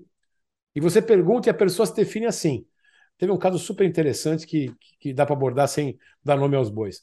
Uma pessoa que me procurou e que falou o seguinte: eu sou extremamente agressivo porque eu lido com criptomoeda. Eu falei, tá bom, mas fora lidar com criptomoeda, ah, o que, que você gosta de agressividade? Não, eu quero, eu tenho um grande objetivo na minha vida, eu quero ter muitas empresas, eu quero fazer diferença para o mundo, papapá, criar um monte de coisa. Eu falei, tá bom, ok, mas precisa de dinheiro para isso, né? E batendo papo, eu bato esse papo descontraído mesmo nessas consultas iniciais, digamos, porque nesse caso era um conhecido meu, foi indicado por um, por um outro amigo meu, que falou assim: pô, o Rogério agora está fazendo esse negócio de finanças nos Estados Unidos, então dá uma ligada para ele. Então eu bati um papo até para sentir o que, que, a pessoa queria. Uhum. Bom volume financeiro, né? Um volume financeiro razoável, né? Ou seja, daria para ele estar tá bem. Mas aí eu comecei a falar, tá bom, então dentro da sua filosofia de investimento, onde você já investiu até hoje? Eu investi um pouquinho em bolsa, mas ele, e ele, e ele tem, eu sentindo que faltava alguma coisa a mais para ele falar, né? Aí veio, aí veio lá o, a hora que ele falou, não, eu invisto bastante em imóveis rurais. Aí eu comecei a pensar, eu falei, pera um pouquinho, o cara falou que gosta de cripto, que é agressivo, que não sei o quê. Bom, resumindo, não, interessa aqui o pormenor do negócio. Mas na hora que a gente foi ver, esse cara já tinha uma renda de alocar esses, de, de como se diz, arrendar, né, esses imóveis. Uh, e essa renda dele era o fluxo de caixa dele. E ele se considerava um cara agressivo porque ele pegava lá 5 a 8% do portfólio dele e botou tudo em Bitcoin. Uhum. E, então ele se autodenominou agressivo. Aí eu cheguei no final da conta e falei assim: olha, desculpa, você é um cara extremamente conservador. Uhum. Não, como você está falando isso? Você nem me conhece direito. Falei assim: não, olha, é, é, é filo... não, mas não me interessa isso de ser de, de entrar. E aí o cara começou a ter aquela negação, né? Não, isso não me interessa isso de ser encaixado num ou de outro. Eu sei que vocês aí que trabalham com finança gostam de fazer isso naqueles questionários iniciais, né? Você é conservador. Eu falei, não, eu só estou falando o seguinte: você hoje, teu, você depende disso aí. Você não tem liquidez em outro canto. Você está confortável fazendo isso? Aí eu falei o seguinte: imagine que você tenha hoje 50% de perda dentro desse teu dentro desse teu business, né, que você faz de lá para os fazendeiros. Como, ele falou, pô, mas isso aí me quebra. Ou seja, dentro de uma, de uma coisa que ele estava considerando super segura, ele estava hiperalocado. Uhum. É, então aí vem o critério de diversificação que muita gente não gosta, né? Eu conheço gente no mundo de opções e fala assim, nada, pô, o que você sabe de opções? Não deixa esses 30% não, mete tudo lá, né? Assim, por que eu não faço isso? Porque primeiro eu, não, eu, eu tenho uma outra filosofia de investimento. Então, se eu tenho 30%, por exemplo, de alguma coisa, que, tá, que pode me dar de 15% a 20% ao ano, no mínimo, em alguns anos pode me dar de 40% a 50%, se eu acertar um tiro forte, eu prefiro deixar 25% a 30% só, porque se no outro canto me der mais ou menos 3 a 3,5%, eu estou com 9 a 10% ao ano. 9 a 10% ao ano, eu dobro meu capital em 7 a 8 anos. Eu não preciso mais do que isso no meu investimento financeiro. Mas você fala isso para cara de opção, o cara fala, não, é muito pouco. Muito pouco. Hoje tem gente que não quer abrir conta nos Estados Unidos, que fala que a renda fixa no Brasil está no 12%. Não sei se vocês passam por isso no, no dia a dia ou ouvem pessoas assim. Peguei uma pessoa que mostrou para mim, oh, estou aqui, a minha renda fixa está dando 12%. Quanto é a total de administração nesse fundo? Eu não sei. Quanto foi a inflação do período real? Quanto foi o teu poder aquisitivo? O teu poder aquisitivo aumentou ou diminuiu? Levando em consideração o teu balanço patrimonial. Assets e liabilities aumentou ou diminuiu? O que interessa é isso. Passou um ano. O teu cash flow foi bom, você pagou tuas contas, você tem tua reserva de emergência. Você foi lá dentro da tua, da, da tua, do teu balanço patrimonial. Né? E eu falo aqui assets e liabilities, viu? É só para o pessoal que aí, se tiver alguém interessado no mercado americano, não é para aprender inglês, não, é só para entender alguns termos. Mas o balanço patrimonial, ativo e passivo. Passou um ano. Está 15% maior o teu, o teu balanço patrimonial. Não está ótimo? Ah, mas Doc, espera um pouquinho. Aqui é porque valorizou isso, aconteceu isso. Mas o mundo é assim. Eu, por exemplo, eu faço, e aqui nos Estados Unidos é ótimo para fazer isso, eu faço uma avaliação eu tenho, né, que é, que é obrigatório pela prefeitura, uma avaliação dos meus, dos meus ativos patrimoniais físicos, imóveis, né, aqui, e eu coloco lá no meu ativo passivo. Tem ano que isso vai super bem, tem ano que diminui um pouquinho. Naquele ano que diminui um pouquinho, eu tenho que tirar um pouco mais da bolsa. É, e eu, eu, eu gosto de levar essa dinâmica na minha cabeça que me, me anima para o próximo ano, entendeu? Então, por exemplo, para o próximo ano, que existe um cenário uh, de recessão aqui nos Estados Unidos, pelo menos uma possibilidade de um cenário recessivo nos Estados Unidos, eu vou mudar um pouco meu enfoque, eu vou provavelmente na minha previsão orçamentária não considerar tanto o aumento de valor do meu imóvel uh, provável no próximo ano, vou deixar em zero ou até diminuir um pouquinho, e vou ter que tirar um pouco mais no mercado acionário. Se esse ano eu estou tirando lá 4,5% a 5%, que para mim está ótimo, num ano em que a bolsa caiu 15% e a tecnológica, que é onde eu tinha bastante papel, caiu 25%, né? eu estou tá ganhando uh, ah, 30% da Nasdaq, eu estou com spread, para mim está ótimo na minha parte de ações, mas dentro do meu ativo, lá dentro do meu balanço patrimonial, não está suficiente. Aquela minha parte do patrimônio, que eu queria que crescesse 15% nesse ano, cresceu só 6, 7, mais ou menos isso, deve estar quase 8. Eu não sei de cabeça, estou chutando o número pelo que eu estou vendo de número aqui. Mas não é muito. Só que se eu tivesse falando com o um cliente sobre isso, eu ia estar botando um baita de um relatório. Né? Nós ganhamos da Nasdaq em 30% ganhamos do SP500, que é o nosso benchmark, em 18,5%. Observe que a sua cota foi muito bem. Entendeu? Então é a dinâmica do mercado. Funciona assim. Né? Então tem o profissional, profissional que trabalha bem, que trabalha corretamente, que tem que ganhar o seu dinheiro. Né?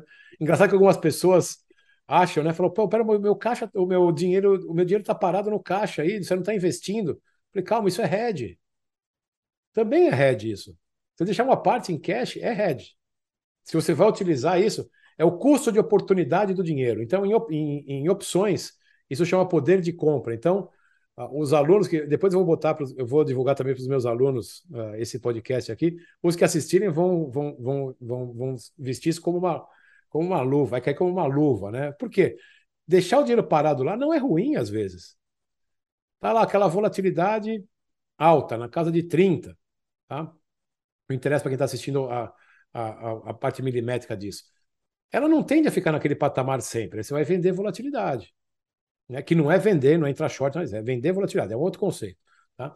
Aí com o tempo ela vai caindo. Pronto, aquele caixa teu que ficou parado, você pode alocar numa outra estratégia agora.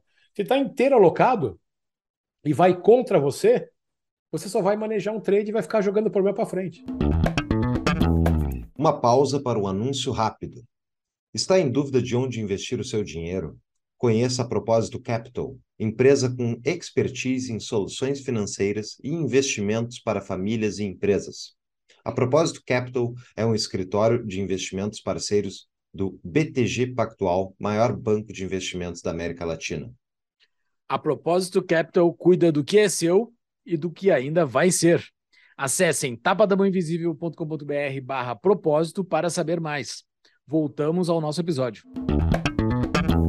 Como é que tu calcula a inflação? Como é que tu analisa a, o componente inflacionário dentro dos teus cálculos? Porque se tu pegar uma, assim, no Brasil aqui, pega o IPCA, o IPCA lá embaixo comparado ao GPM de 2020, então até o judiciário começou a a usar mais o GPM agora em cálculos e tal, tu vê que o índice que era mais imobiliário já começou a ser utilizado mais para outras coisas, porque o índice oficial dá muito abaixo do que foi a inflação real. Uh, mas, ao mesmo tempo, mesmo GPM ou aí nos Estados Unidos, qualquer índice de preço, ele não vai pegar necessariamente a, a inflação da base monetária, né? que foi espetacular nos últimos três anos aí desde o início da, da Covid. Então, como é que tu consegue, como é que tu faz esse cálculo para embutir isso, para identificar se tu realmente está ganhando dinheiro ou perdendo? Eu tenho, eu tenho algumas estratégias para mim que são empíricas. O Heraldo treme, né, quando eu falo isso para ele, porque uh, ele tem muito mais cálculo sobre isso, né? Mas eu prefiro, quando o assunto fica muito complexo, eu prefiro coisas simples. Então, como ia ser muito difícil para mim, Rogério, calcular isso, o que, que eu faço? Eu pego o índice oficial e aumento 50%. Que para mim, o governo sempre publica as coisas para menos em benefício próprio. Então, o CPI aqui, o CPI aqui, ele está estimado em 6% ao ano, para mim está 9%. O, no Brasil, o IGPM é 10%, para mim está 15%. É assim que eu trabalho. Eu vou sempre desse lado, pior cenário possível. Né? E acho que ainda pode ser pior, mas é que eu ainda dou é, eu, eu, oriento muita gente que é 50% a 80%, né? Porque se você pegar a inflação real, e eu gosto de pegar a inflação que vai afetar o teu, o teu dia a dia. Isso. Então, não, não adianta você chegar e falar o seguinte: não, o que interessa agora é o, é o, é o, é o centro né, do, do, do CPI, que aqui é o americano, que exclui alimento e comida, é, energia e comida, né? Gasolina, etc. e tal, e comida. Eu falei, vem, vem cá, quantos dias você vive sem botar gasolina no carro e sem comer? Zero. Então não dá para excluir nada. Isso é uhum. papagaiada de governo. Entendeu? Os caras vão inventando coisa no meio do caminho para que o discurso deles seja um discurso compatível com o que eles querem que o povo entenda. Então, se você começar a olhar Banco Central do Brasil, Federal Reserve, né, o Fed aqui nos Estados Unidos, Banco Central Europeu, você que está assistindo, faça um grande favor a você mesmo e às suas finanças. Entendam que esses caras não entendem nada, absolutamente nada. Aí você fala, pô, Doc, vai ser rebelde, né? Eu falo isso tranquilamente, porque eu falo isso no meu programa, no canal do YouTube, e o pessoal teima, né? Eu tenho certeza, não sei o que você, Júlio, e o que você, Fux, fazem no dia a dia de vocês. Vocês conseguem manejar melhor que o Fed isso. Uhum. Se você tivesse o poder da caneta na mão, você faria coisa muito melhor. Que... Por quê? Por um, um dado simples. Lá os caras estão para se preservar politicamente. Ponto. Tudo que eles fazem, e aí não sei o que estou falando, é só você olhar histórico disso. Tudo que eles fazem é atrasado. Eles começam a subir a taxa de juro, demora. Para cair, vai demorar para cair. Começa a encarar esses caras como, como pessoas comuns que raríssimas são aquelas que, que administraram um carrinho de pipoca na frente da escola. Tá? Então, esses caras são burocratas, tecnocratas, caras formados para falar tudo aquilo que vocês ouvem na televisão. Se depois de tudo que aconteceu no Corona Crash, na crise do Corona, tudo que está acontecendo agora, toda essa loucura que deu no mercado de bondes nos Estados Unidos, se vocês ainda acreditarem que esses caras conseguem fazer alguma coisa boa, repense. Claro que, vez por outra, você vai achar uma atitude com. Ah, agora estava certo. Pô, depois do cara errar tanto, né? Não tem ninguém erra. Ninguém erra 100%. Outro dia eu ouvi isso aqui na televisão, o cara falando, não, mas agora, não, mas desta vez Jerome Powell acertou. Caramba, você tá nove meses falando que ele errou? o cara ganha 400 pau por ano para errar? Não acontece nada. Ele está botando a economia para o buraco e não acontece nada. Aliás, quando ele sair de lá, ele vai trabalhar numa consultoria de um banco e vai ganhar 30 mil dólares por reunião por mês para em uma reunião. Uhum. E você aí sofrendo as consequências de toda a crise inflacionária que ele gerou, porque injetaram 9 trilhões numa economia. Uhum. Do nada, para contentação política. Então, eu não tenho o menor respeito por burocrata. Esses caras não conseguem administrar o carrinho de pipoca do tio Manuel na frente do Liceu Pasteur. Não consegue. Um dia que faltar pipoca e a criança vier chorando, o cara não sabe o que fazer. Mas eles não acertaram a mão agora ao subir os juros? Não era isso que tinha que fazer, Doc? Não, Porque... agora acertaram, né? Uhum. Só que era para ter subido desde, de, há dois anos atrás. E quem pois vai é. subir isso aí dentro de um ambiente político como estava? Ninguém. Né? O pessoal não pode esquecer do seguinte: na ata do Fed, na sua criação, um dos itens que eram primordiais. O Fed nunca vai pagar juros para dinheiro parado de banco dentro dele. Vejam, revejam, eu já fiz isso na minha vida. Revejam o histórico das atas do Fed. O Fed foi criado para nunca emprestar, nunca deixar uh, o banco ter a reserva dele ali como garantia e receber juro por aquilo no banco. Isso é o maior absurdo da face da Terra. Aquilo para estar tá lá é uma segurança para o cliente. E não pode receber juro. Então, o que o JP Morgan, o Bank of America, o Chase, o Goldman Sachs, Morgan Stanley, o que eles fazem hoje é a mesma coisa que o cabeludo de bermuda fez com o FTX. O cara não fez nada diferente. Uhum. Ah, não, agora, agora tá tudo na televisão. O cara usou o dinheiro, o token do cliente.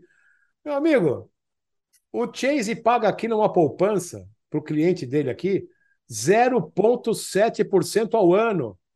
E está ganhando 390 bips lá no Ripple Market com o dinheiro parado do cliente. E o coitado que está indo agora sendo. Coitado nada, que para mim ele é um, é um cara que merece dançar. Estou falando coitado entre aspas. Lá o cabeludo de bermuda lá do Bankman Fried. O Sam. O Sam. Sam Bankman Fried, o SBF. O SBF. SBF. Eu tenho até medo de falar porque parece STF, né? Então, SBF, entendeu? É. Agora falando, falando que o cara cometeu um absurdo. Gente, o cara comete esse absurdo todo dia, o Bank of America, deixando dinheiro lá, uhum. parado. Mudaram isso no Fed recentemente para é o tal do Interest Over Excess Reserve, IOER, né? Que é o, a, o, o, dinheiro que fica parado. Teu aí, ó. Teu aí que está assistindo o programa, se tem conta aqui nos Estados Unidos, lá no, no Fed, no Banco Central Americano, recebendo juro 3,90% anualizado. E o cara pagando a poupança lá para o cliente extremamente alto, venha para o nosso banco, 2%. O cara ganhando um spread de quase 2 pontos percentuais com o dinheiro de cliente parado no Fed. Eles vão falar que isso aí é honesto? Não, nem um pouco. Mas é o sistema. A diferença do, do SEM para os outros é que o, os bancos têm o Fed, que vai usar o dinheiro do pagador de impostos para bancar a conta caso um deles imploda, né? Mas, uh, voltando para a questão do risco, Doc, eh, tu falou sobre probabilidades, né? Como é que tu faz justamente para analisar os cenários, possíveis cenários de resolução, enfim, de alguma, alguma, alguma novidade, digamos, no mercado?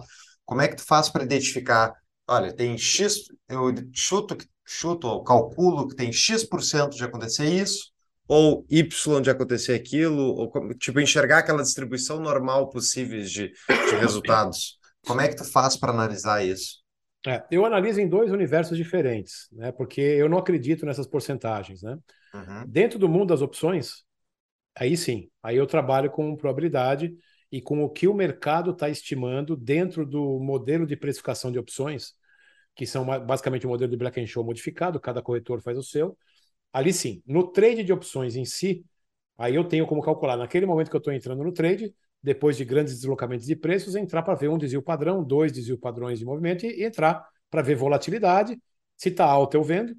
Uhum. Eu vendo tudo que é caro e compro tudo que está barato.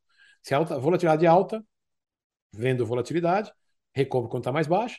Volatilidade baixa, compro volatilidade, vendo quando está mais alta, tá? Isso não confundam com estratégia, não quer dizer comprar opção ou vender opção, tá, turma? Então, como o programa não é focado para opções, eu não vou entrar nesse detalhe, porque é muito técnico. Mas, basicamente, para esses 30% de opções, eu vejo isso. Quando está subindo a volatilidade, e isso aí que é meio contra-intuitivo, quanto mais a volatilidade está alta, mais eu coloco dinheiro em jogo. Porque aí a gente tem uma chance maior das probabilidades ficarem a nosso favor. Porque você achata a curva de volta. Né? Então, quando a volatilidade, por exemplo, ela vai para 40, é muito difícil nas próximas 6 a 8 semanas ela tá, por exemplo, em 80 ou 60, 50 que seja. Ela naqueles, naqueles próximos dois, três meses, a chance é muito grande dela estar tá próxima de 30 ou até menos do que isso. Então ali eu entro mais pesado vendendo volatilidade. E aí eu vou compensando um pouco a parte de, de movimento dessa carteira de opções. Aí eu uso probabilidade. Hum. No geral, no resto, eu não entro em probabilidade. Eu não fico pensando, ah, ah o ano que vem tem uma chance de 72% dos Estados Unidos entrar em recessão. De onde vem esse dado, gente? Você não tem como calcular isso aí, né? É impossível, né? E uhum. outra, mesmo a parte de analistas, né? Não sei se nenhum de vocês dois são analistas especificamente de alguma coisa, mas pô, você vai lá, o cara faz uma análise num cenário. Eu adoro o mercado bear porque é isso, nivela todo mundo.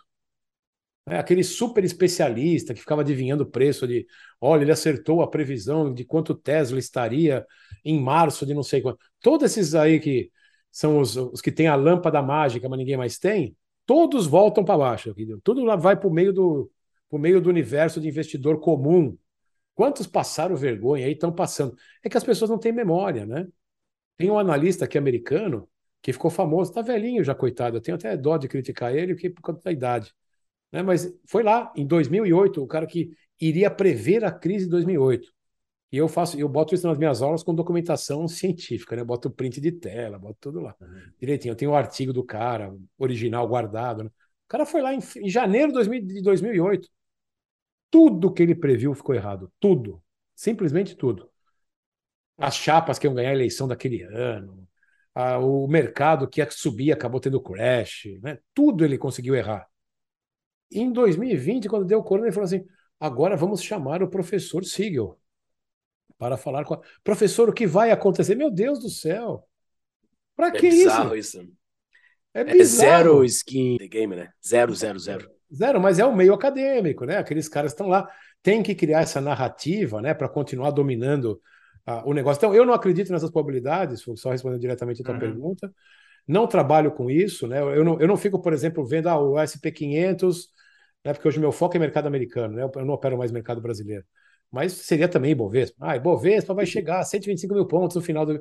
Eu simplesmente desprezo isso, eu não vejo nada. Nada. Para mim, isso não faz o menor sentido, né? não, tem, não tem porquê. Alguns analistas eu ouço, claro que eu ouço, eu ouço vários, né? considero várias opiniões, mas ouvindo a opinião deles, depois eu vou fazer a minha pesquisa. Aí eu vou entrar, eu vou ver, eu pago, gasto dinheiro com isso, eu pago pessoalmente, não é, não é, não é liberta nem nada. Eu, na minha conta pessoal, eu pago algumas casas que eu confio, que eu consigo ver dados lá históricos de 5 a 10 anos né, em termos de empresa, faço as minhas análises. Né, eu fiz um curso de uh, relacionado a isso técnico, né, de, dessa parte de valuation, mas não acho que isso é a parte principal. Acho que tem muita experiência de vida e de curiosidade mesmo de ir atrás. Né, então eu aconselho quem está assistindo a gente que vá atrás, né, não fique esperando aí que alguém fale a bolsa vai estar em X pontos ano que vem, né? É muito papinho, né, cara? Aquelas. A, o preço ideal da ação que, que alguns divulgam, bah, aquilo chega a dar uma coceira assim de ver aquilo. Que coisa é, ridícula. É só você ver, pega algumas ações.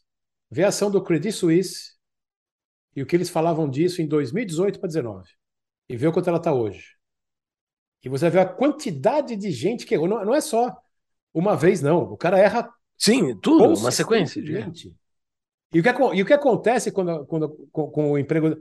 Nada, quase nada, nunca. Nada. Não, o cara, o cara é promovido. O cara, se ele trouxe mais gente para dentro com essa, com essa, com essa mentira, se ele trouxe mais clientes, o cara é promovido. Mas eu tenho, uh, tu fala, vocês falaram sobre inflação antes ali, né? Sobre o teu chute da inflação, Doc. Eu tenho uma, eu, quem sou eu para te dar uma dica, mas eu tenho uma dica para ti de, de tu botar um, um número. Não, pode dar, inflação, eu aceito a dica de todo mundo, meu. Boa, eu acho que é muito próxima da tua, tá? Mas só para tu ter um embasamento melhor do teu número de inflação, é o crescimento do M2. Está muito próximo desse teu número. Eu, eu, eu acompanho o crescimento do M2, tanto do Brasil quanto dos Estados Unidos. Uh, fica muito, fica em torno disso, assim, fica uh, não dobra a inflação oficial, Uhum. Uh, mas fica em torno de. fica mais de 100% da inflação oficial. E isso foi o que ocorreu no início da pandemia, né? A, a, inflação não disparou aqui nos Estados Unidos, mas o M2 disparou. Então, o, uh, fica. O M2 é? O M2 é. O estoque monetário. É um dos, pega, um dos níveis. Depósitos à vista, mais o contas correntes, conta poupança. É, conta é, corrente, é, conta poupança tudo. e dinheiro. É, é ele, não, ele não pega ações, ele não pega é. títulos variáveis, né? De renda variável, eu acho que pega títulos do governo também. Pega, pega. Ele é quase tudo. É o, é o índice mais amplo que tem de, de você medir o, o, o E do Brasil dá isso também. Do Brasil dá isso. O M2 é um, é um pouco acima da inflação, não é o dobro, mas é um pouco acima da inflação. Então, que tanto é que os austríacos dizem que a inflação é o aumento da base monetária, né? Que é o que eu acabo seguindo nas minhas análises. É, o, que eu, o, que eu, o que eu gosto é do cantilhão na veia. Né? Uhum. A, o, a, a, série do Covid foi mostrou isso de uma forma precisa. Né? Quem se beneficia de qualquer geração de impressão de grana é o amigo do rei. Sempre vai ser, sempre foi assim, sempre será. E depois sobra as migalhas lá para a população comum. Né? Uhum. E vai. Você pode. E, e isso, quem não acredita nisso, né? É só ver o que aconteceu. Exato. Quando que o chequinho chegou em casa? Depois que os caras salvaram todo mundo lá no mundo financeiro. Depois então... que o preço das coisas já tinha subido. Exato. o chequinho chegou. E você vai ver a sequência que teve do Covid. E as pessoas não usaram o seu chequinho, não. Isso, isso foi o mais bom ainda. Né? Não, as pessoas guardaram o seu chequinho e estão gastando agora que o preço das coisas já estão alto. Esse, esse é o coitado que é o ordinary citizen, né? o cidadão comum aqui. Mas os outros que estão ligados ao governo, o que teve de. cara comprou barco, como o programa do PPP para salvar a empresa. O cara, os caras esquecem disso. Aqui nos Estados Unidos é facílimo abrir uma empresa. Você abre assim, ó. Uma hora que você abre na Flórida. Entra lá no Florida Biz lá e está abrindo tua empresa. O cara abriu empresa para pegar o dinheiro do PPP e comprou barco, fez reforma em casa. Já estão já falando que sumiu, que ninguém sabe da, da origem. 40 bi é a conta mais é, é a conta mais conservadora do que sumiu dentro dos 9 trilhões impressos. Aqui ninguém sabe onde foi, se foi para o Covid. Se a conta é essa e estão falando que foi mais ou menos, pode botar três vezes mais o que foi o que foi. Eu não tenho a menor dúvida.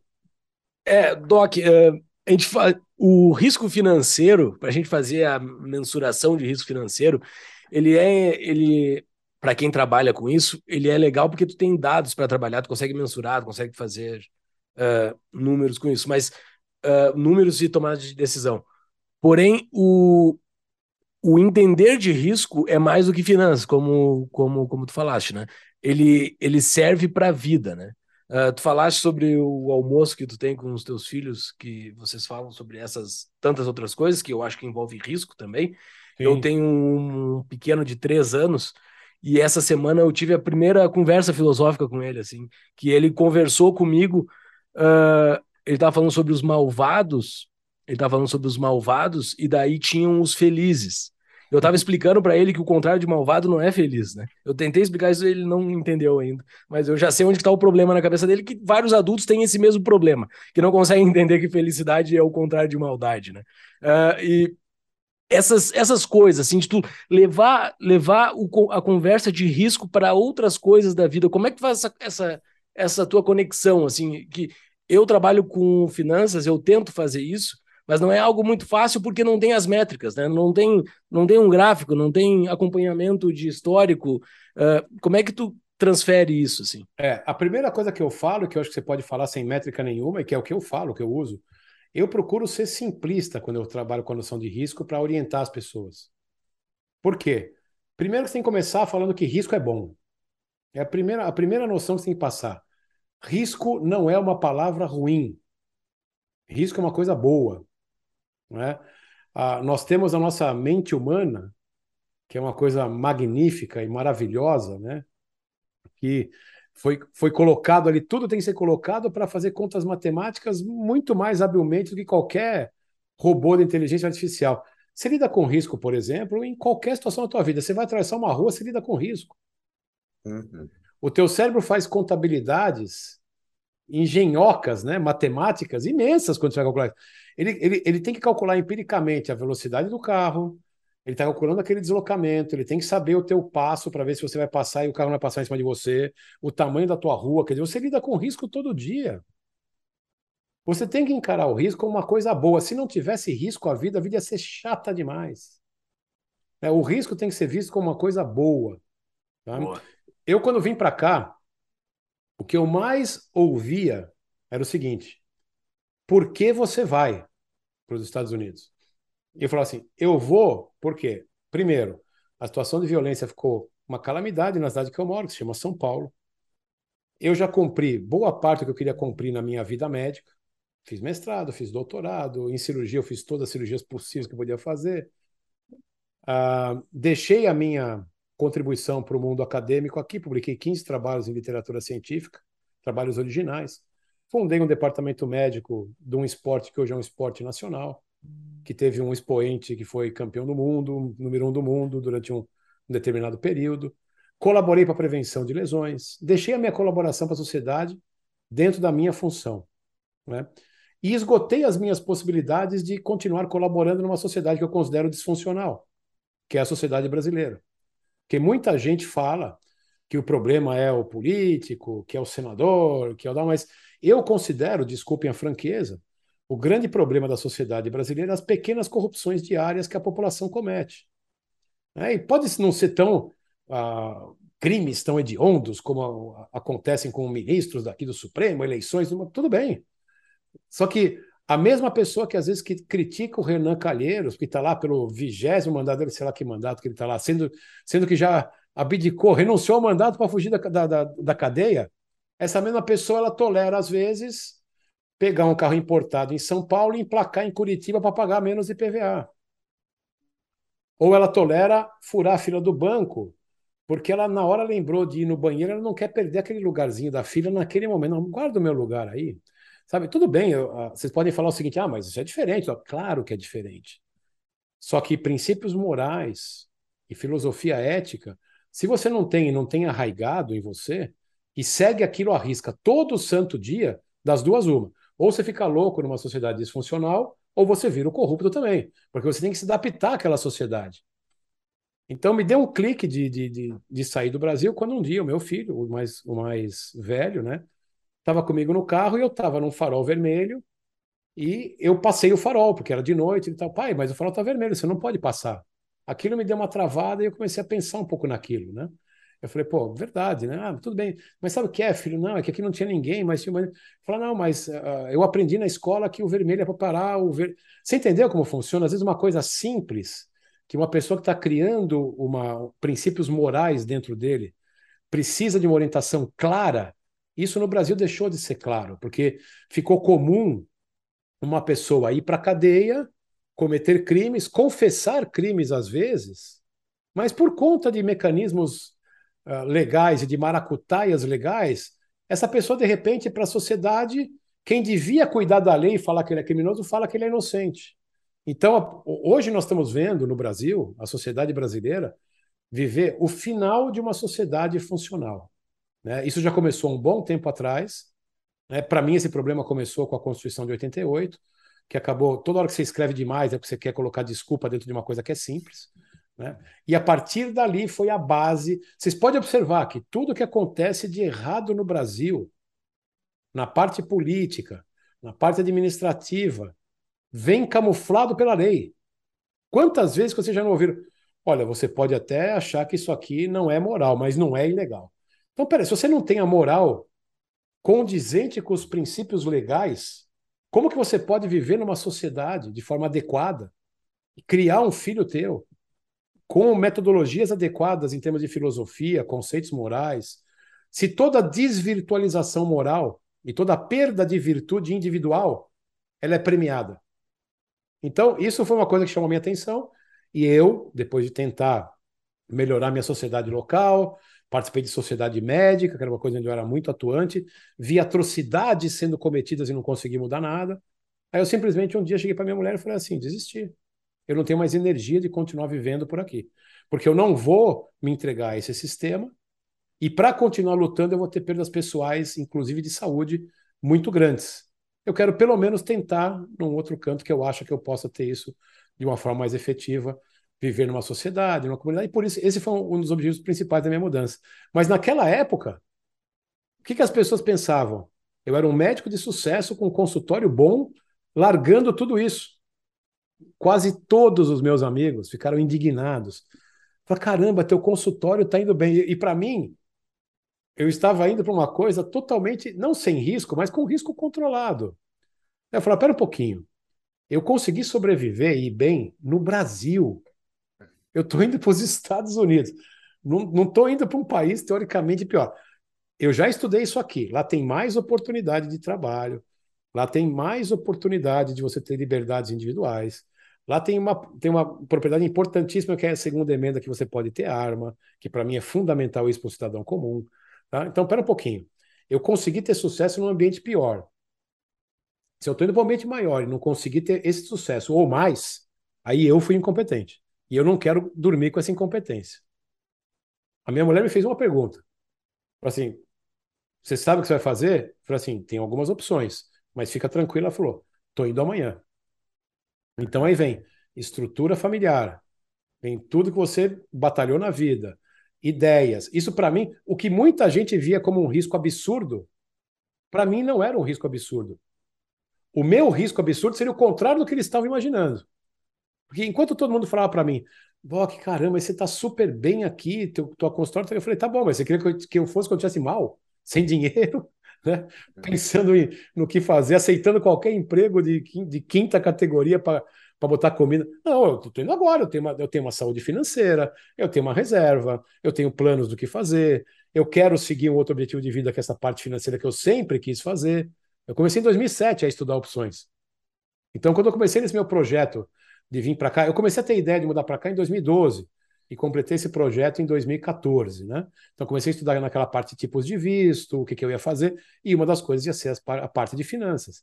Mais uma vez dei, dei sorte, né? Quando eu mudei para cá e cheguei aqui, tinha uma empresa, uma empresa de material médico, que estava montando um setor para a América Latina, na, três meses depois que eu cheguei, né? Que nem existia na empresa. E como eu era uma pessoa que tinha um perfil de América Latina, eu fui contratado por essa empresa, então me, foi melhor do que esperado, até porque eu fiquei dois, três anos numa estabilidade boa financeira, fazendo uma coisa diferente.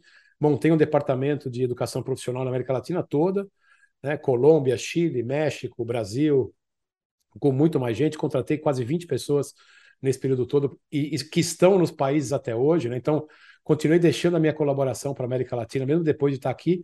E no meio disso tudo, eu, eu fui montando a minha parte financeira, criando o site educacional online para continuar ajudando as pessoas a entender um pouco mais a parte de ações e opções dos Estados Unidos e continuando a devolver para a sociedade o que eu achava.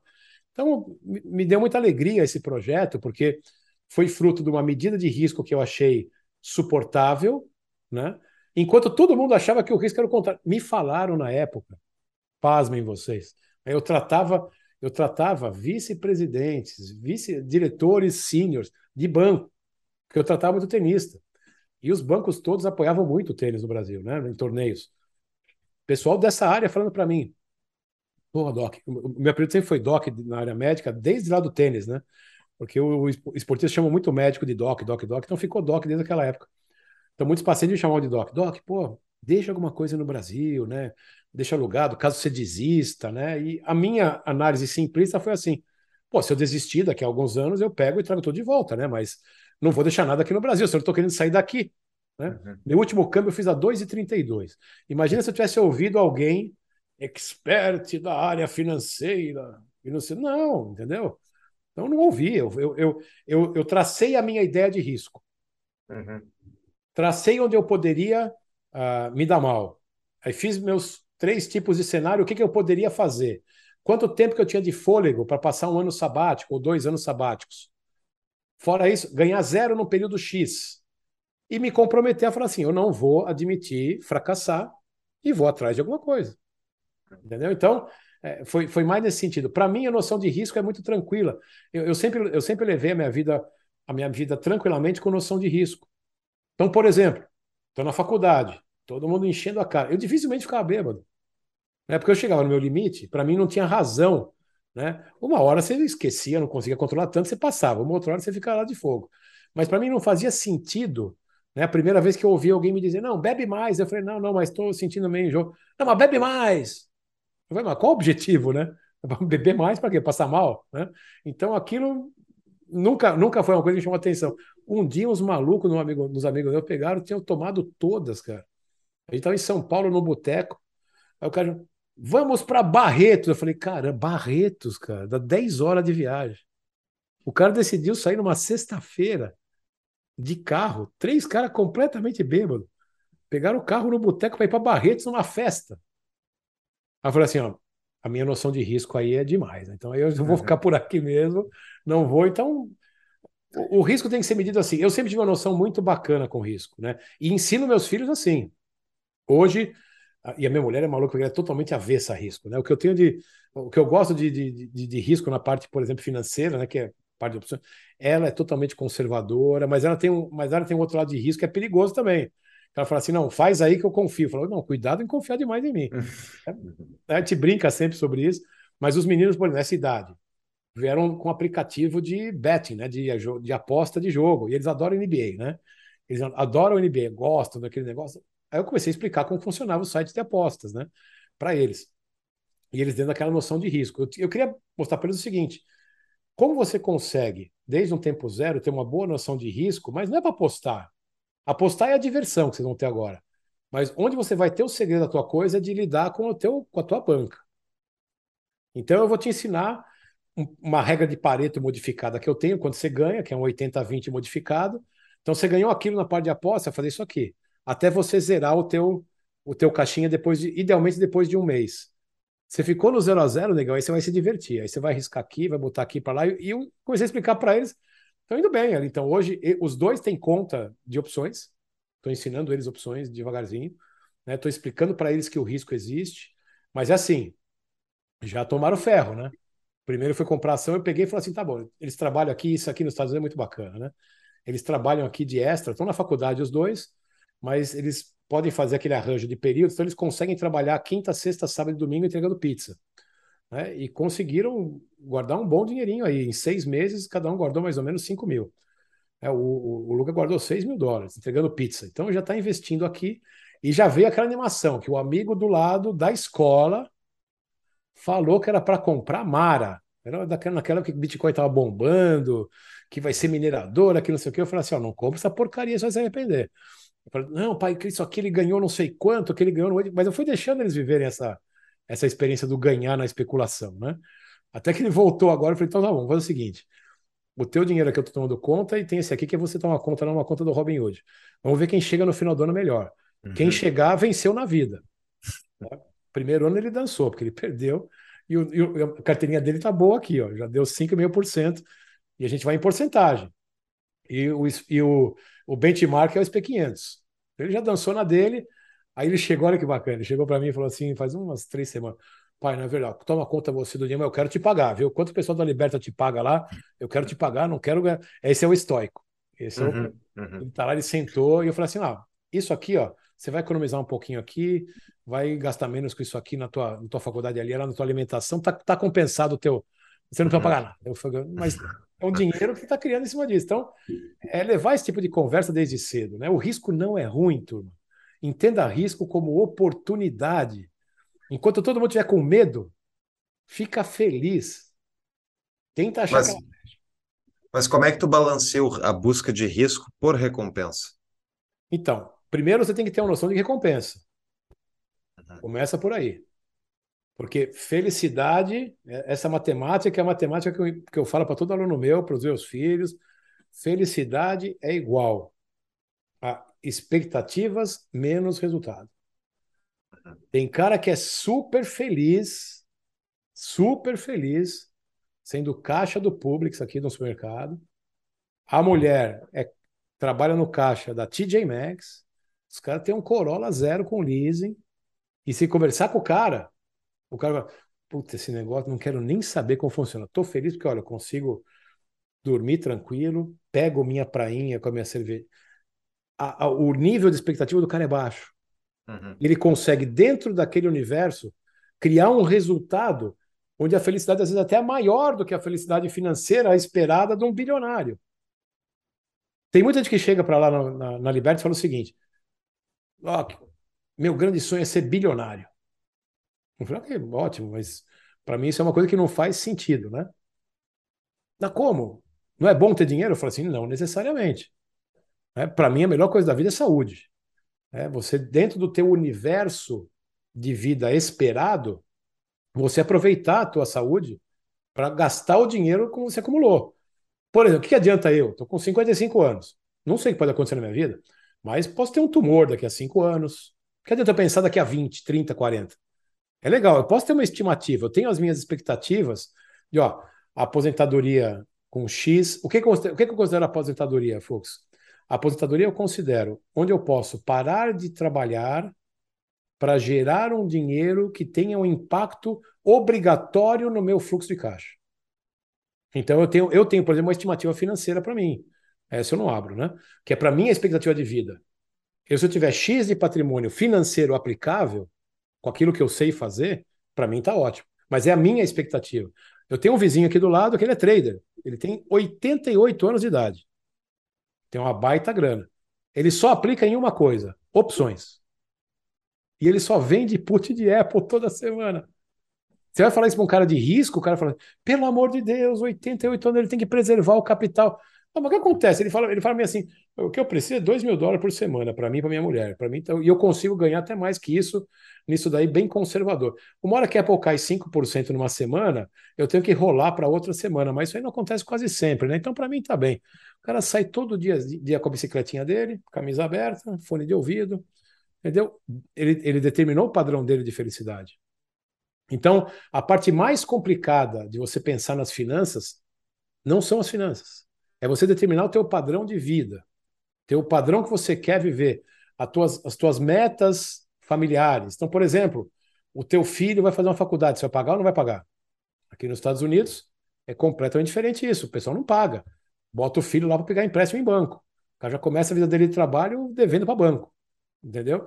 Eu consegui numa situação financeira que eu cheguei e falei assim: ó, esse aqui vai ser meu último, meu último gasto com vocês. Você não está o diploma de faculdade, eu vou conseguir pagar isso para vocês e depois vão seguir a vida de vocês. Mas antes disso, vocês vão começar a trabalhar e ganhar dinheiro. Então, o que vocês iam gastar na faculdade, vocês vão começar a montar um patrimôniozinho básico. Para quando chegar com 40 anos de idade, tá na situação que talvez eu chegue com 55, 60, não sei como, mas antecipar um pouquinho de coisa do, do teu gasto financeiro. Mas eu preciso ensinar para eles coisas filosóficas. Eu preciso chegar para eles e falar o seguinte: você pegar uma pessoa no Instagram que é horrível, feia, e falar que é bonita, é errado. Hoje que está sendo criado nessas mídias sociais é um absurdo. Aí você começa a ouvir as histórias que rolam no mundo deles. Aí um dia eles contaram a história. Pô, mas sabe, mas sabe o que acontece? A gente tira um sarro lá, porque pô, a menina lá, coitada, ela tá mal lá no lado dela lá. A hora que a primeira fala que ela é bonita, a gente só vai falando na sequência lá, que é para não encher o saco dela. Mas então, eu falei, vocês estão prejudicando essa menina, essa moça. Porque ela é feia. Estão falando que ela está bem. É, então, existe uma coisa que não pode conflitar, tem coisa que é metafísica. Você vai abraçar uma árvore e falar que é um cachorro? Não é. Não dá. Então, tem coisa que você não pode tolerar. Né? Então, o, o, e para mim, uh, desculpa, desculpa uh, deixar mais abrangente a resposta, mas eu nunca vi a parte financeira isolada da parte filosófica. Nunca, na minha vida inteira. Eu não consigo fazer isso.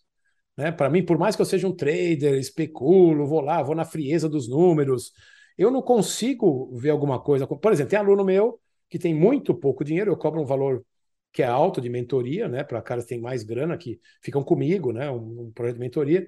Mas esse cara tem um dinheiro pequenininho. E esse cara fez curso comigo, dois, três, quatro cursos. E o cara abre a vida financeira inteira dele num e-mail. Eu vou lá e marco uma conversa com esse cara de graça. E o meu papo com ele é filosófico é um papo de vida, é um papo de, de por que ele está fazendo aquilo. Se eu conseguir ajudar um pouquinho com alguma ideia, eu estou cumprindo minha função social. Estou ajudando minha comunidade, qualquer que seja ela, qualquer que você tenha criado. Então, eu acho que nós temos que ter objetivos maiores que os objetivos financeiros. Finança é importante, dinheiro é importante, sim, sempre. Né? Muita gente fala isso. Ah, Doc, você fala isso agora porque você está confortável de grana. Eu falo, primeiro que eu não estou confortável como eu queria, né? tenho sim um dinheiro guardado, que é fruto do meu trabalho, da minha dedicação, né? não tenho do que reclamar do dinheiro que eu tenho guardado, mas falta, falta um pouco ainda para eu chegar naquele limite que daria para eu trabalhar sem ganhar dinheiro, mas não precisando ganhar para ir pagar a conta. Né? Mas o principal para mim é que sempre, sempre, sempre eu pensei, e aí nós estamos indo para o final da conversa, eu vou resgatar aquele começo. Eu sempre fui curioso, eu sempre quis fazer alguma coisa a mais em nível comunitário, eu sempre quis ajudar. Né? Nem que essa ajuda fosse eu participar de alguma coisa que outros saiam vitoriosos também. Essa é a filosofia de comunidade. Né? Comunidade no Brasil foi desvirtuado para a favela. Né? Não, não é. Comunidade é uma coisa é uma coisa muito maior do que isso. Né? No, o Brasil é campeão para para tirar conceitos bons e criar coisas ruins, né? E glamour, glamouralizar, né? Deixar, deixar com certo glamour uma coisa que é péssima, né? No caso da favela é exatamente isso, na minha opinião. Então, a vida financeira é importante, sim, mas tenha junto sempre uma expectativa de vida, filosófica. Né? Tem que balancear, né? Sempre. Pessoal, uma pequena pausa no nosso episódio para um anúncio. Bitcoin é realmente finito? Vai continuar se valorizando no longo prazo? Para responder essas e muitas outras perguntas é que eu e Ramon Sarchi fundamos a Concierge Bitcoin.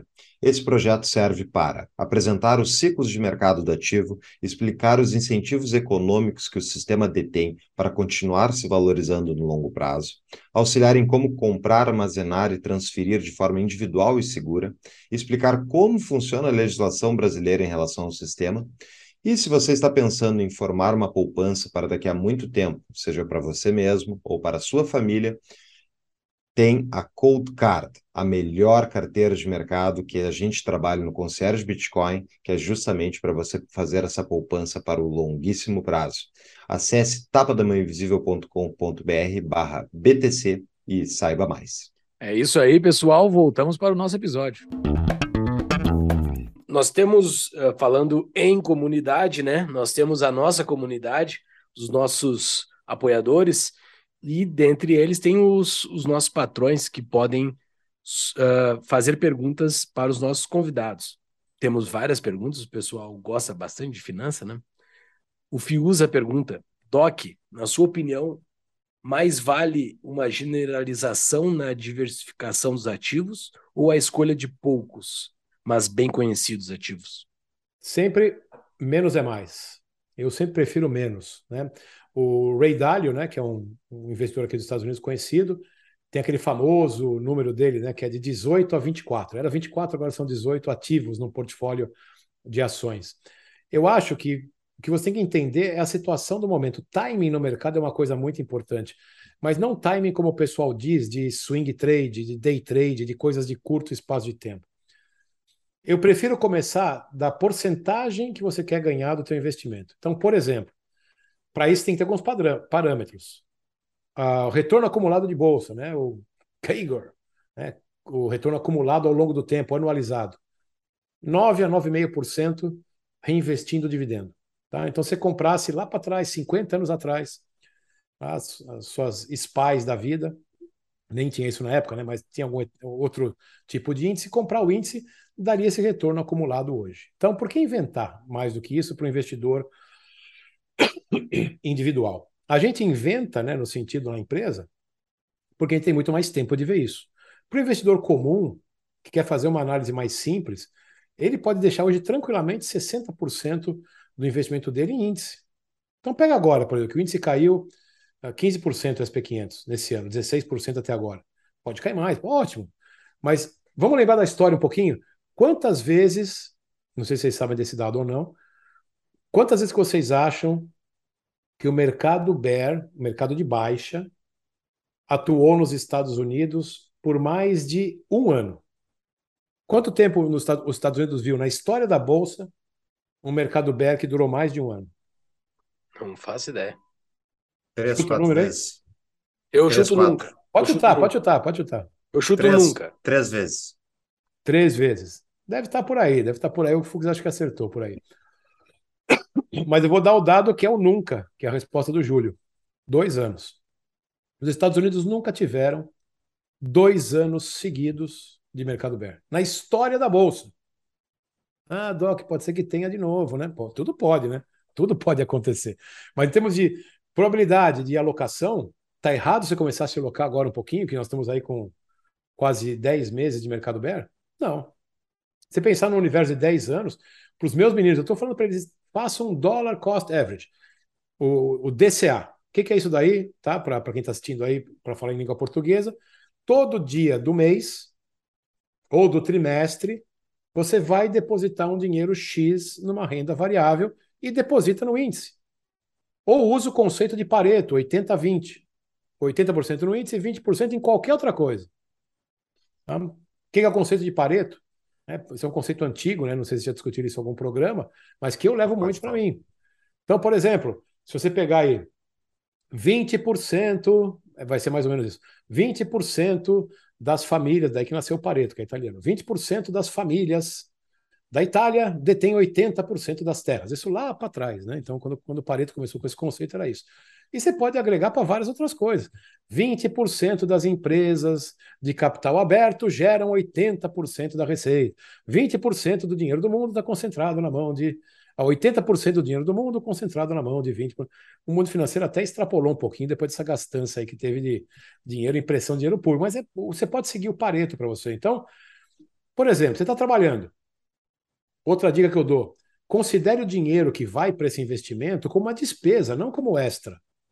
Se considerar como extra, não vai ter extra.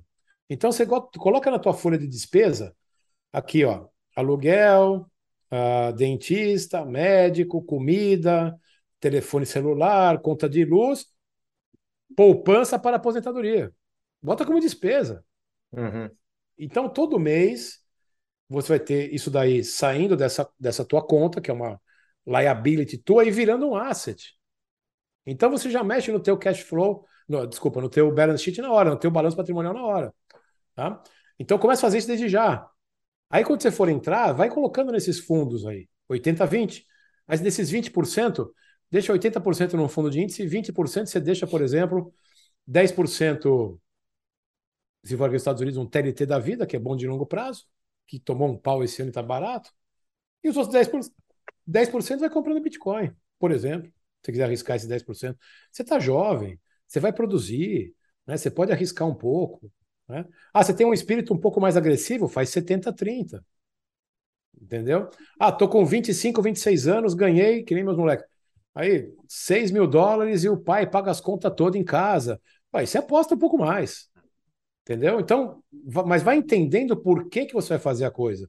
Quando você usa esse conceito, olha que bacana, você já entende que você tem que controlar suas contas, você já entende que você tem que documentar tudo, você já entende que é difícil ganhar dinheiro, você já entende que tem que ter uma métrica, uma rotina da parte de ganhar grana. Se você errar no meio do caminho e você vai errar na alocação, você já entende que o risco dói. Você vai entender que o risco dói menos quando você tem outra fonte de renda. Você vai acreditar que você não vai ser milionário só investindo na bolsa. Olha a quantidade de mensagens positivas que tem somente pelo fato de você se expor ao risco. Uhum. E se você não fosse expor a isso, você ia estar botando dinheirinho na poupança, o teu gerente ia estar rindo, e a final do mês ele ia falar para você fazer uma previdência privada e você ia fazer feliz da vida, para ele bater a meta dele do banco, e você ia estar ajudando todo mundo menos você.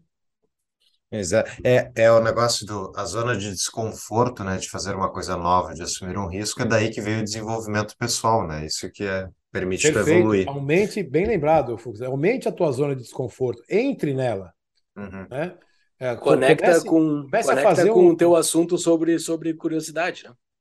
É. Exato. Eu falo hoje, eu falava isso, eu dei aula, de, eu dei aula em faculdade de medicina e me perguntavam qual que é a principal característica do médico para mim? Curiosidade filosófica, que é uma curiosidade honesta.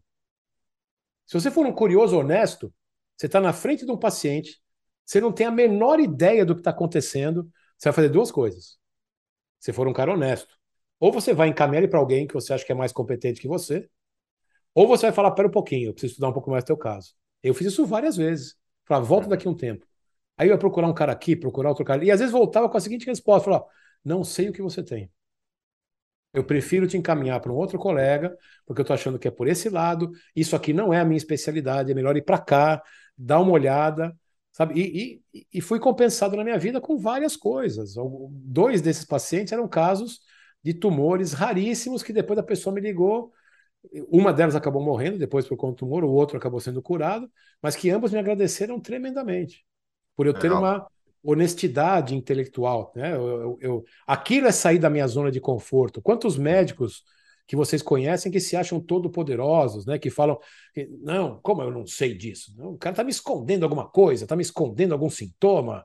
Essa dor que ele está me falando que é pouca, não é pouca, não. Ele deve estar tá me escondendo. Você entendeu? É, é, é, você, é você passar do limite do filosoficamente aceitável, né? Que é você desrespeitar a pessoa que está na sua frente procurando para uma ajuda pura e simplesmente por uma arrogância interna, né? E por querer continuar na tua zona de conforto. É assim que dançam as sociedades médicas, as universidades. Universidade está acabando no Brasil, médica, eu falo especificamente, por conta disso. Virou um antro de puxa-saco, um puxando o saco do outro, o cara vira chefe só se puxar o saco do outro, e acabou a discussão acadêmica. O cara que aparece com uma ideia nova, que deveria ser recebido com sucesso, né? Batendo pau, poxa, que bacana, vamos pensar por isso. Não, esse cara é abafado.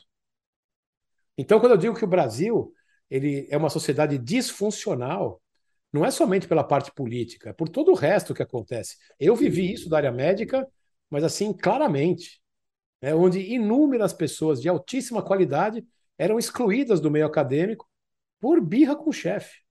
Uhum. Né? Então, é, é, uma, é uma falência moral que é muito difícil ser resgatado. Tá, esse seria um outro capítulo todo para discutir o comparativo entre os países, mas a gente tem a pergunta aqui do Frian Capistan. Doc, o campo da análise gráfica está cheio de charlatan charlatanismo e malandros do arrasta para cima. Assumindo que tem aplicação, por onde deve começar, por onde alguém deve começar a estudar o campo? Análise técnica Volto, volto para a área básica. Para mim, análise técnica é interessante você entender o sentimento.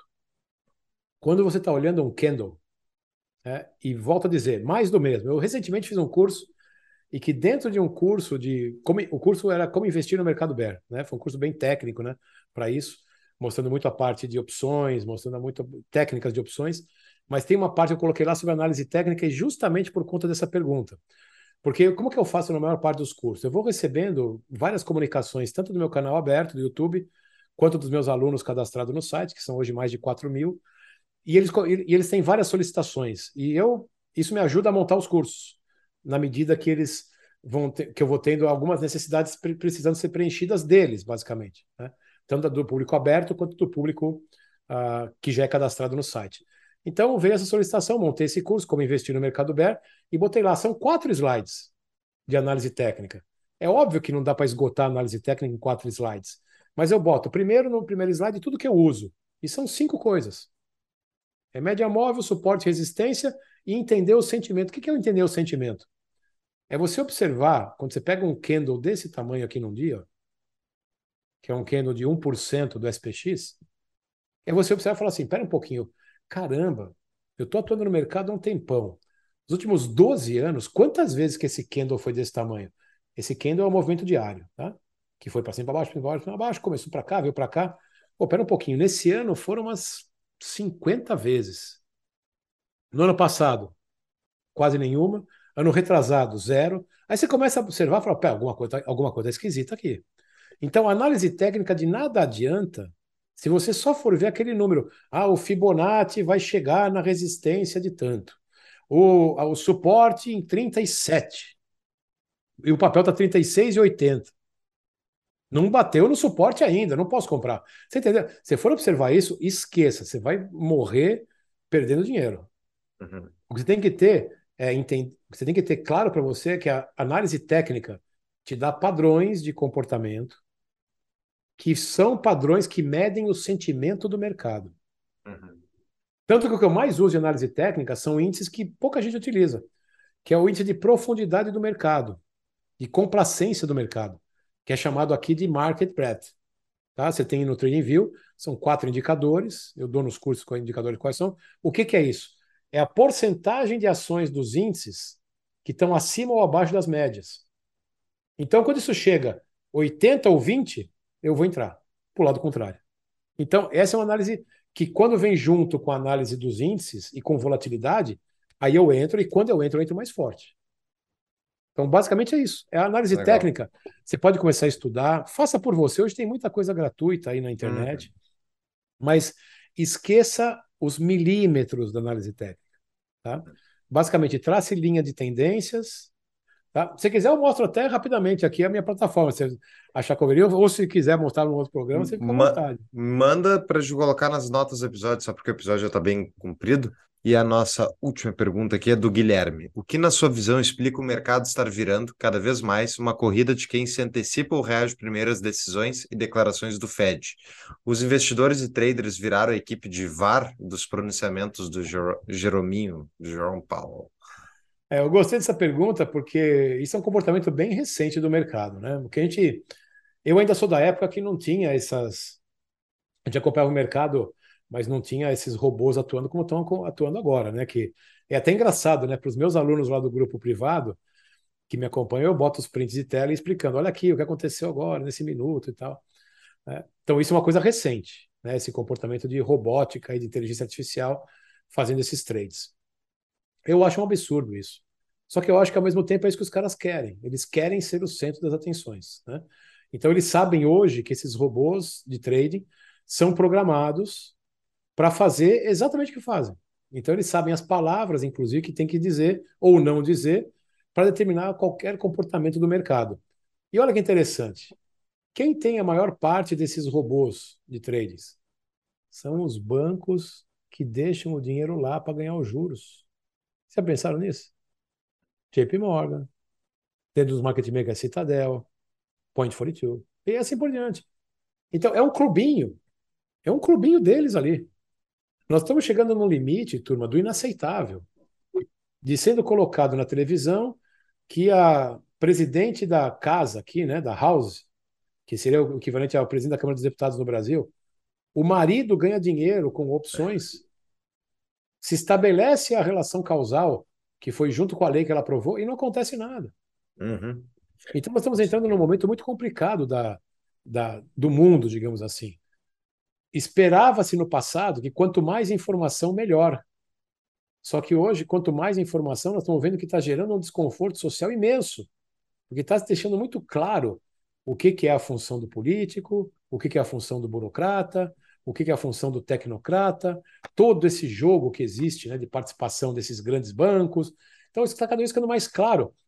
E olha que ironia né, do destino. Lá no passado, a gente achava, poxa, quando ficar claro, vai resolver não é tão simples assim a, a relação de uma com a outra. Né? É, o, a, tem um perfil no Twitter, né? O Nancy Pelosi Tracker, que é, é o que fica é. acompanhando o desempenho maravilhoso dessa mulher. Exatamente, quer dizer, só ela ganha dinheiro, só, é só o marido acerta tudo, né? Só o marido é. acerta tudo. Aí passa assim, três, quatro semanas que, que todo mundo tá falando disso, aí ela fala. Oh, esse trade aqui deu mal. Até uma cara de pau até para isso. Né? Impressionante. Uh, Doc, muito obrigado, gostei demais. Acho que uh, a gente cumpriu o que era a proposta do episódio, que era fazer essa relação entre né, finanças, investimentos e risco com a vida pessoal. E eu queria que tu fala, fizesse considerações finais, desse as dicas de livro e falasse um pouco onde é que o pessoal pode te acompanhar. Ah, bacana. Para acompanhar, doctrader.net, doctrader.net é o site. Tem tudo lá, as informações sobre os cursos. Eu, eu sou muito mais ativo no Twitter, né? Que é o Twitter, eu nem lembro qual que é o meu Twitter. Eu, vai estar tá na nota dos episódios, tá? Ah, eu deve estar tá... tá na nota. Essas eu coisas de mídia social, eu sou muito ruim com isso. Cara. Ele é o é Doc Roger. É, Doc, Doc Roger. Roger. Agora, pô, é, às vezes eu confundo com o Instagram, mas o Instagram tem sempre impostor ali que pega o meu nome. Estou quase uhum. encerrando minha conta do Instagram, porque eles ficam copiando coisa lá da conta e pra fica tudo ruim. Então, eu sou muito mais ativo no Twitter, né? Nos uhum. cursos, tem o meu canal do YouTube, que é Doc Options Trader. No canal do YouTube eu faço sempre um programa que é o First Call, que é o primeiro programa a falar sobre o mercado americano, que é segunda-feira de manhã, começa 10 minutos antes do mercado abrir, e depois eu continuo por uma meia hora, 40 minutos, falando dos pontos principais, o que, que vai ter de assunto econômico na semana, e depois eu continuo no meu canal interno com o resto do programa, que eu tenho um, um grupo de assinantes, que é o grupo de traders mais avançados para quem já investe nos Estados Unidos há mais tempo. Né? Então, principalmente é isso. Ah, obrigado novamente pelo convite. É muito bacana falar sobre tudo isso. Dicas de livro que eu dou, né? Eu deixei algumas para vocês, eu acho, no. É, sim, eu tenho aqui anotados. No, anotado, basicamente sobre risco, o Risk Savvy, que é um, um, livro muito bacana. Os livros do Taleb, eu acho livros muito bacanas para você, você ler. A Psicologia do Dinheiro, do Morgan Rossell, que eu acho que é um, são várias histórias né, coletadas ao longo do tempo. Quem acompanha ele já acompanha essas histórias de outros artigos, mas para quem não acompanhou, é muito bacana, porque tem esses insights né, psicológicos aí do, do mercado. Mas o Risk Savvy, né, que é, é uh, investimento safo, né, digamos assim, seria uma tradução. Quem tiver oportunidade, leia esse livro, é, é, de um, é de um autor alemão, que é psicólogo, filósofo, inclusive, ele também estuda filosofia, é muito bacana, que ele fala sobre coisas de vida, parte médica, parte de investimento, contato com CEOs, grandes... É um livro muito, muito bacana de ler, né? Muito obrigado, muito legal. Doc. Valeu, Doc, por ter aceitado o nosso convite. Valeu pelo teu trabalho e sigam ele lá, pessoal. Ah, e quem gosta de, de trader, nós temos um outro episódio sobre trader que é também com outro médico, não sei. É, um, uma... Outro médico que se aposentou cedo para virar trader, né, Ju? É, conheçam, conheçam desse aí. E, e, e, que também usa um, um, um, nickname, que não usa o seu nome, que é o Stormer. Stormer. Né, pessoal?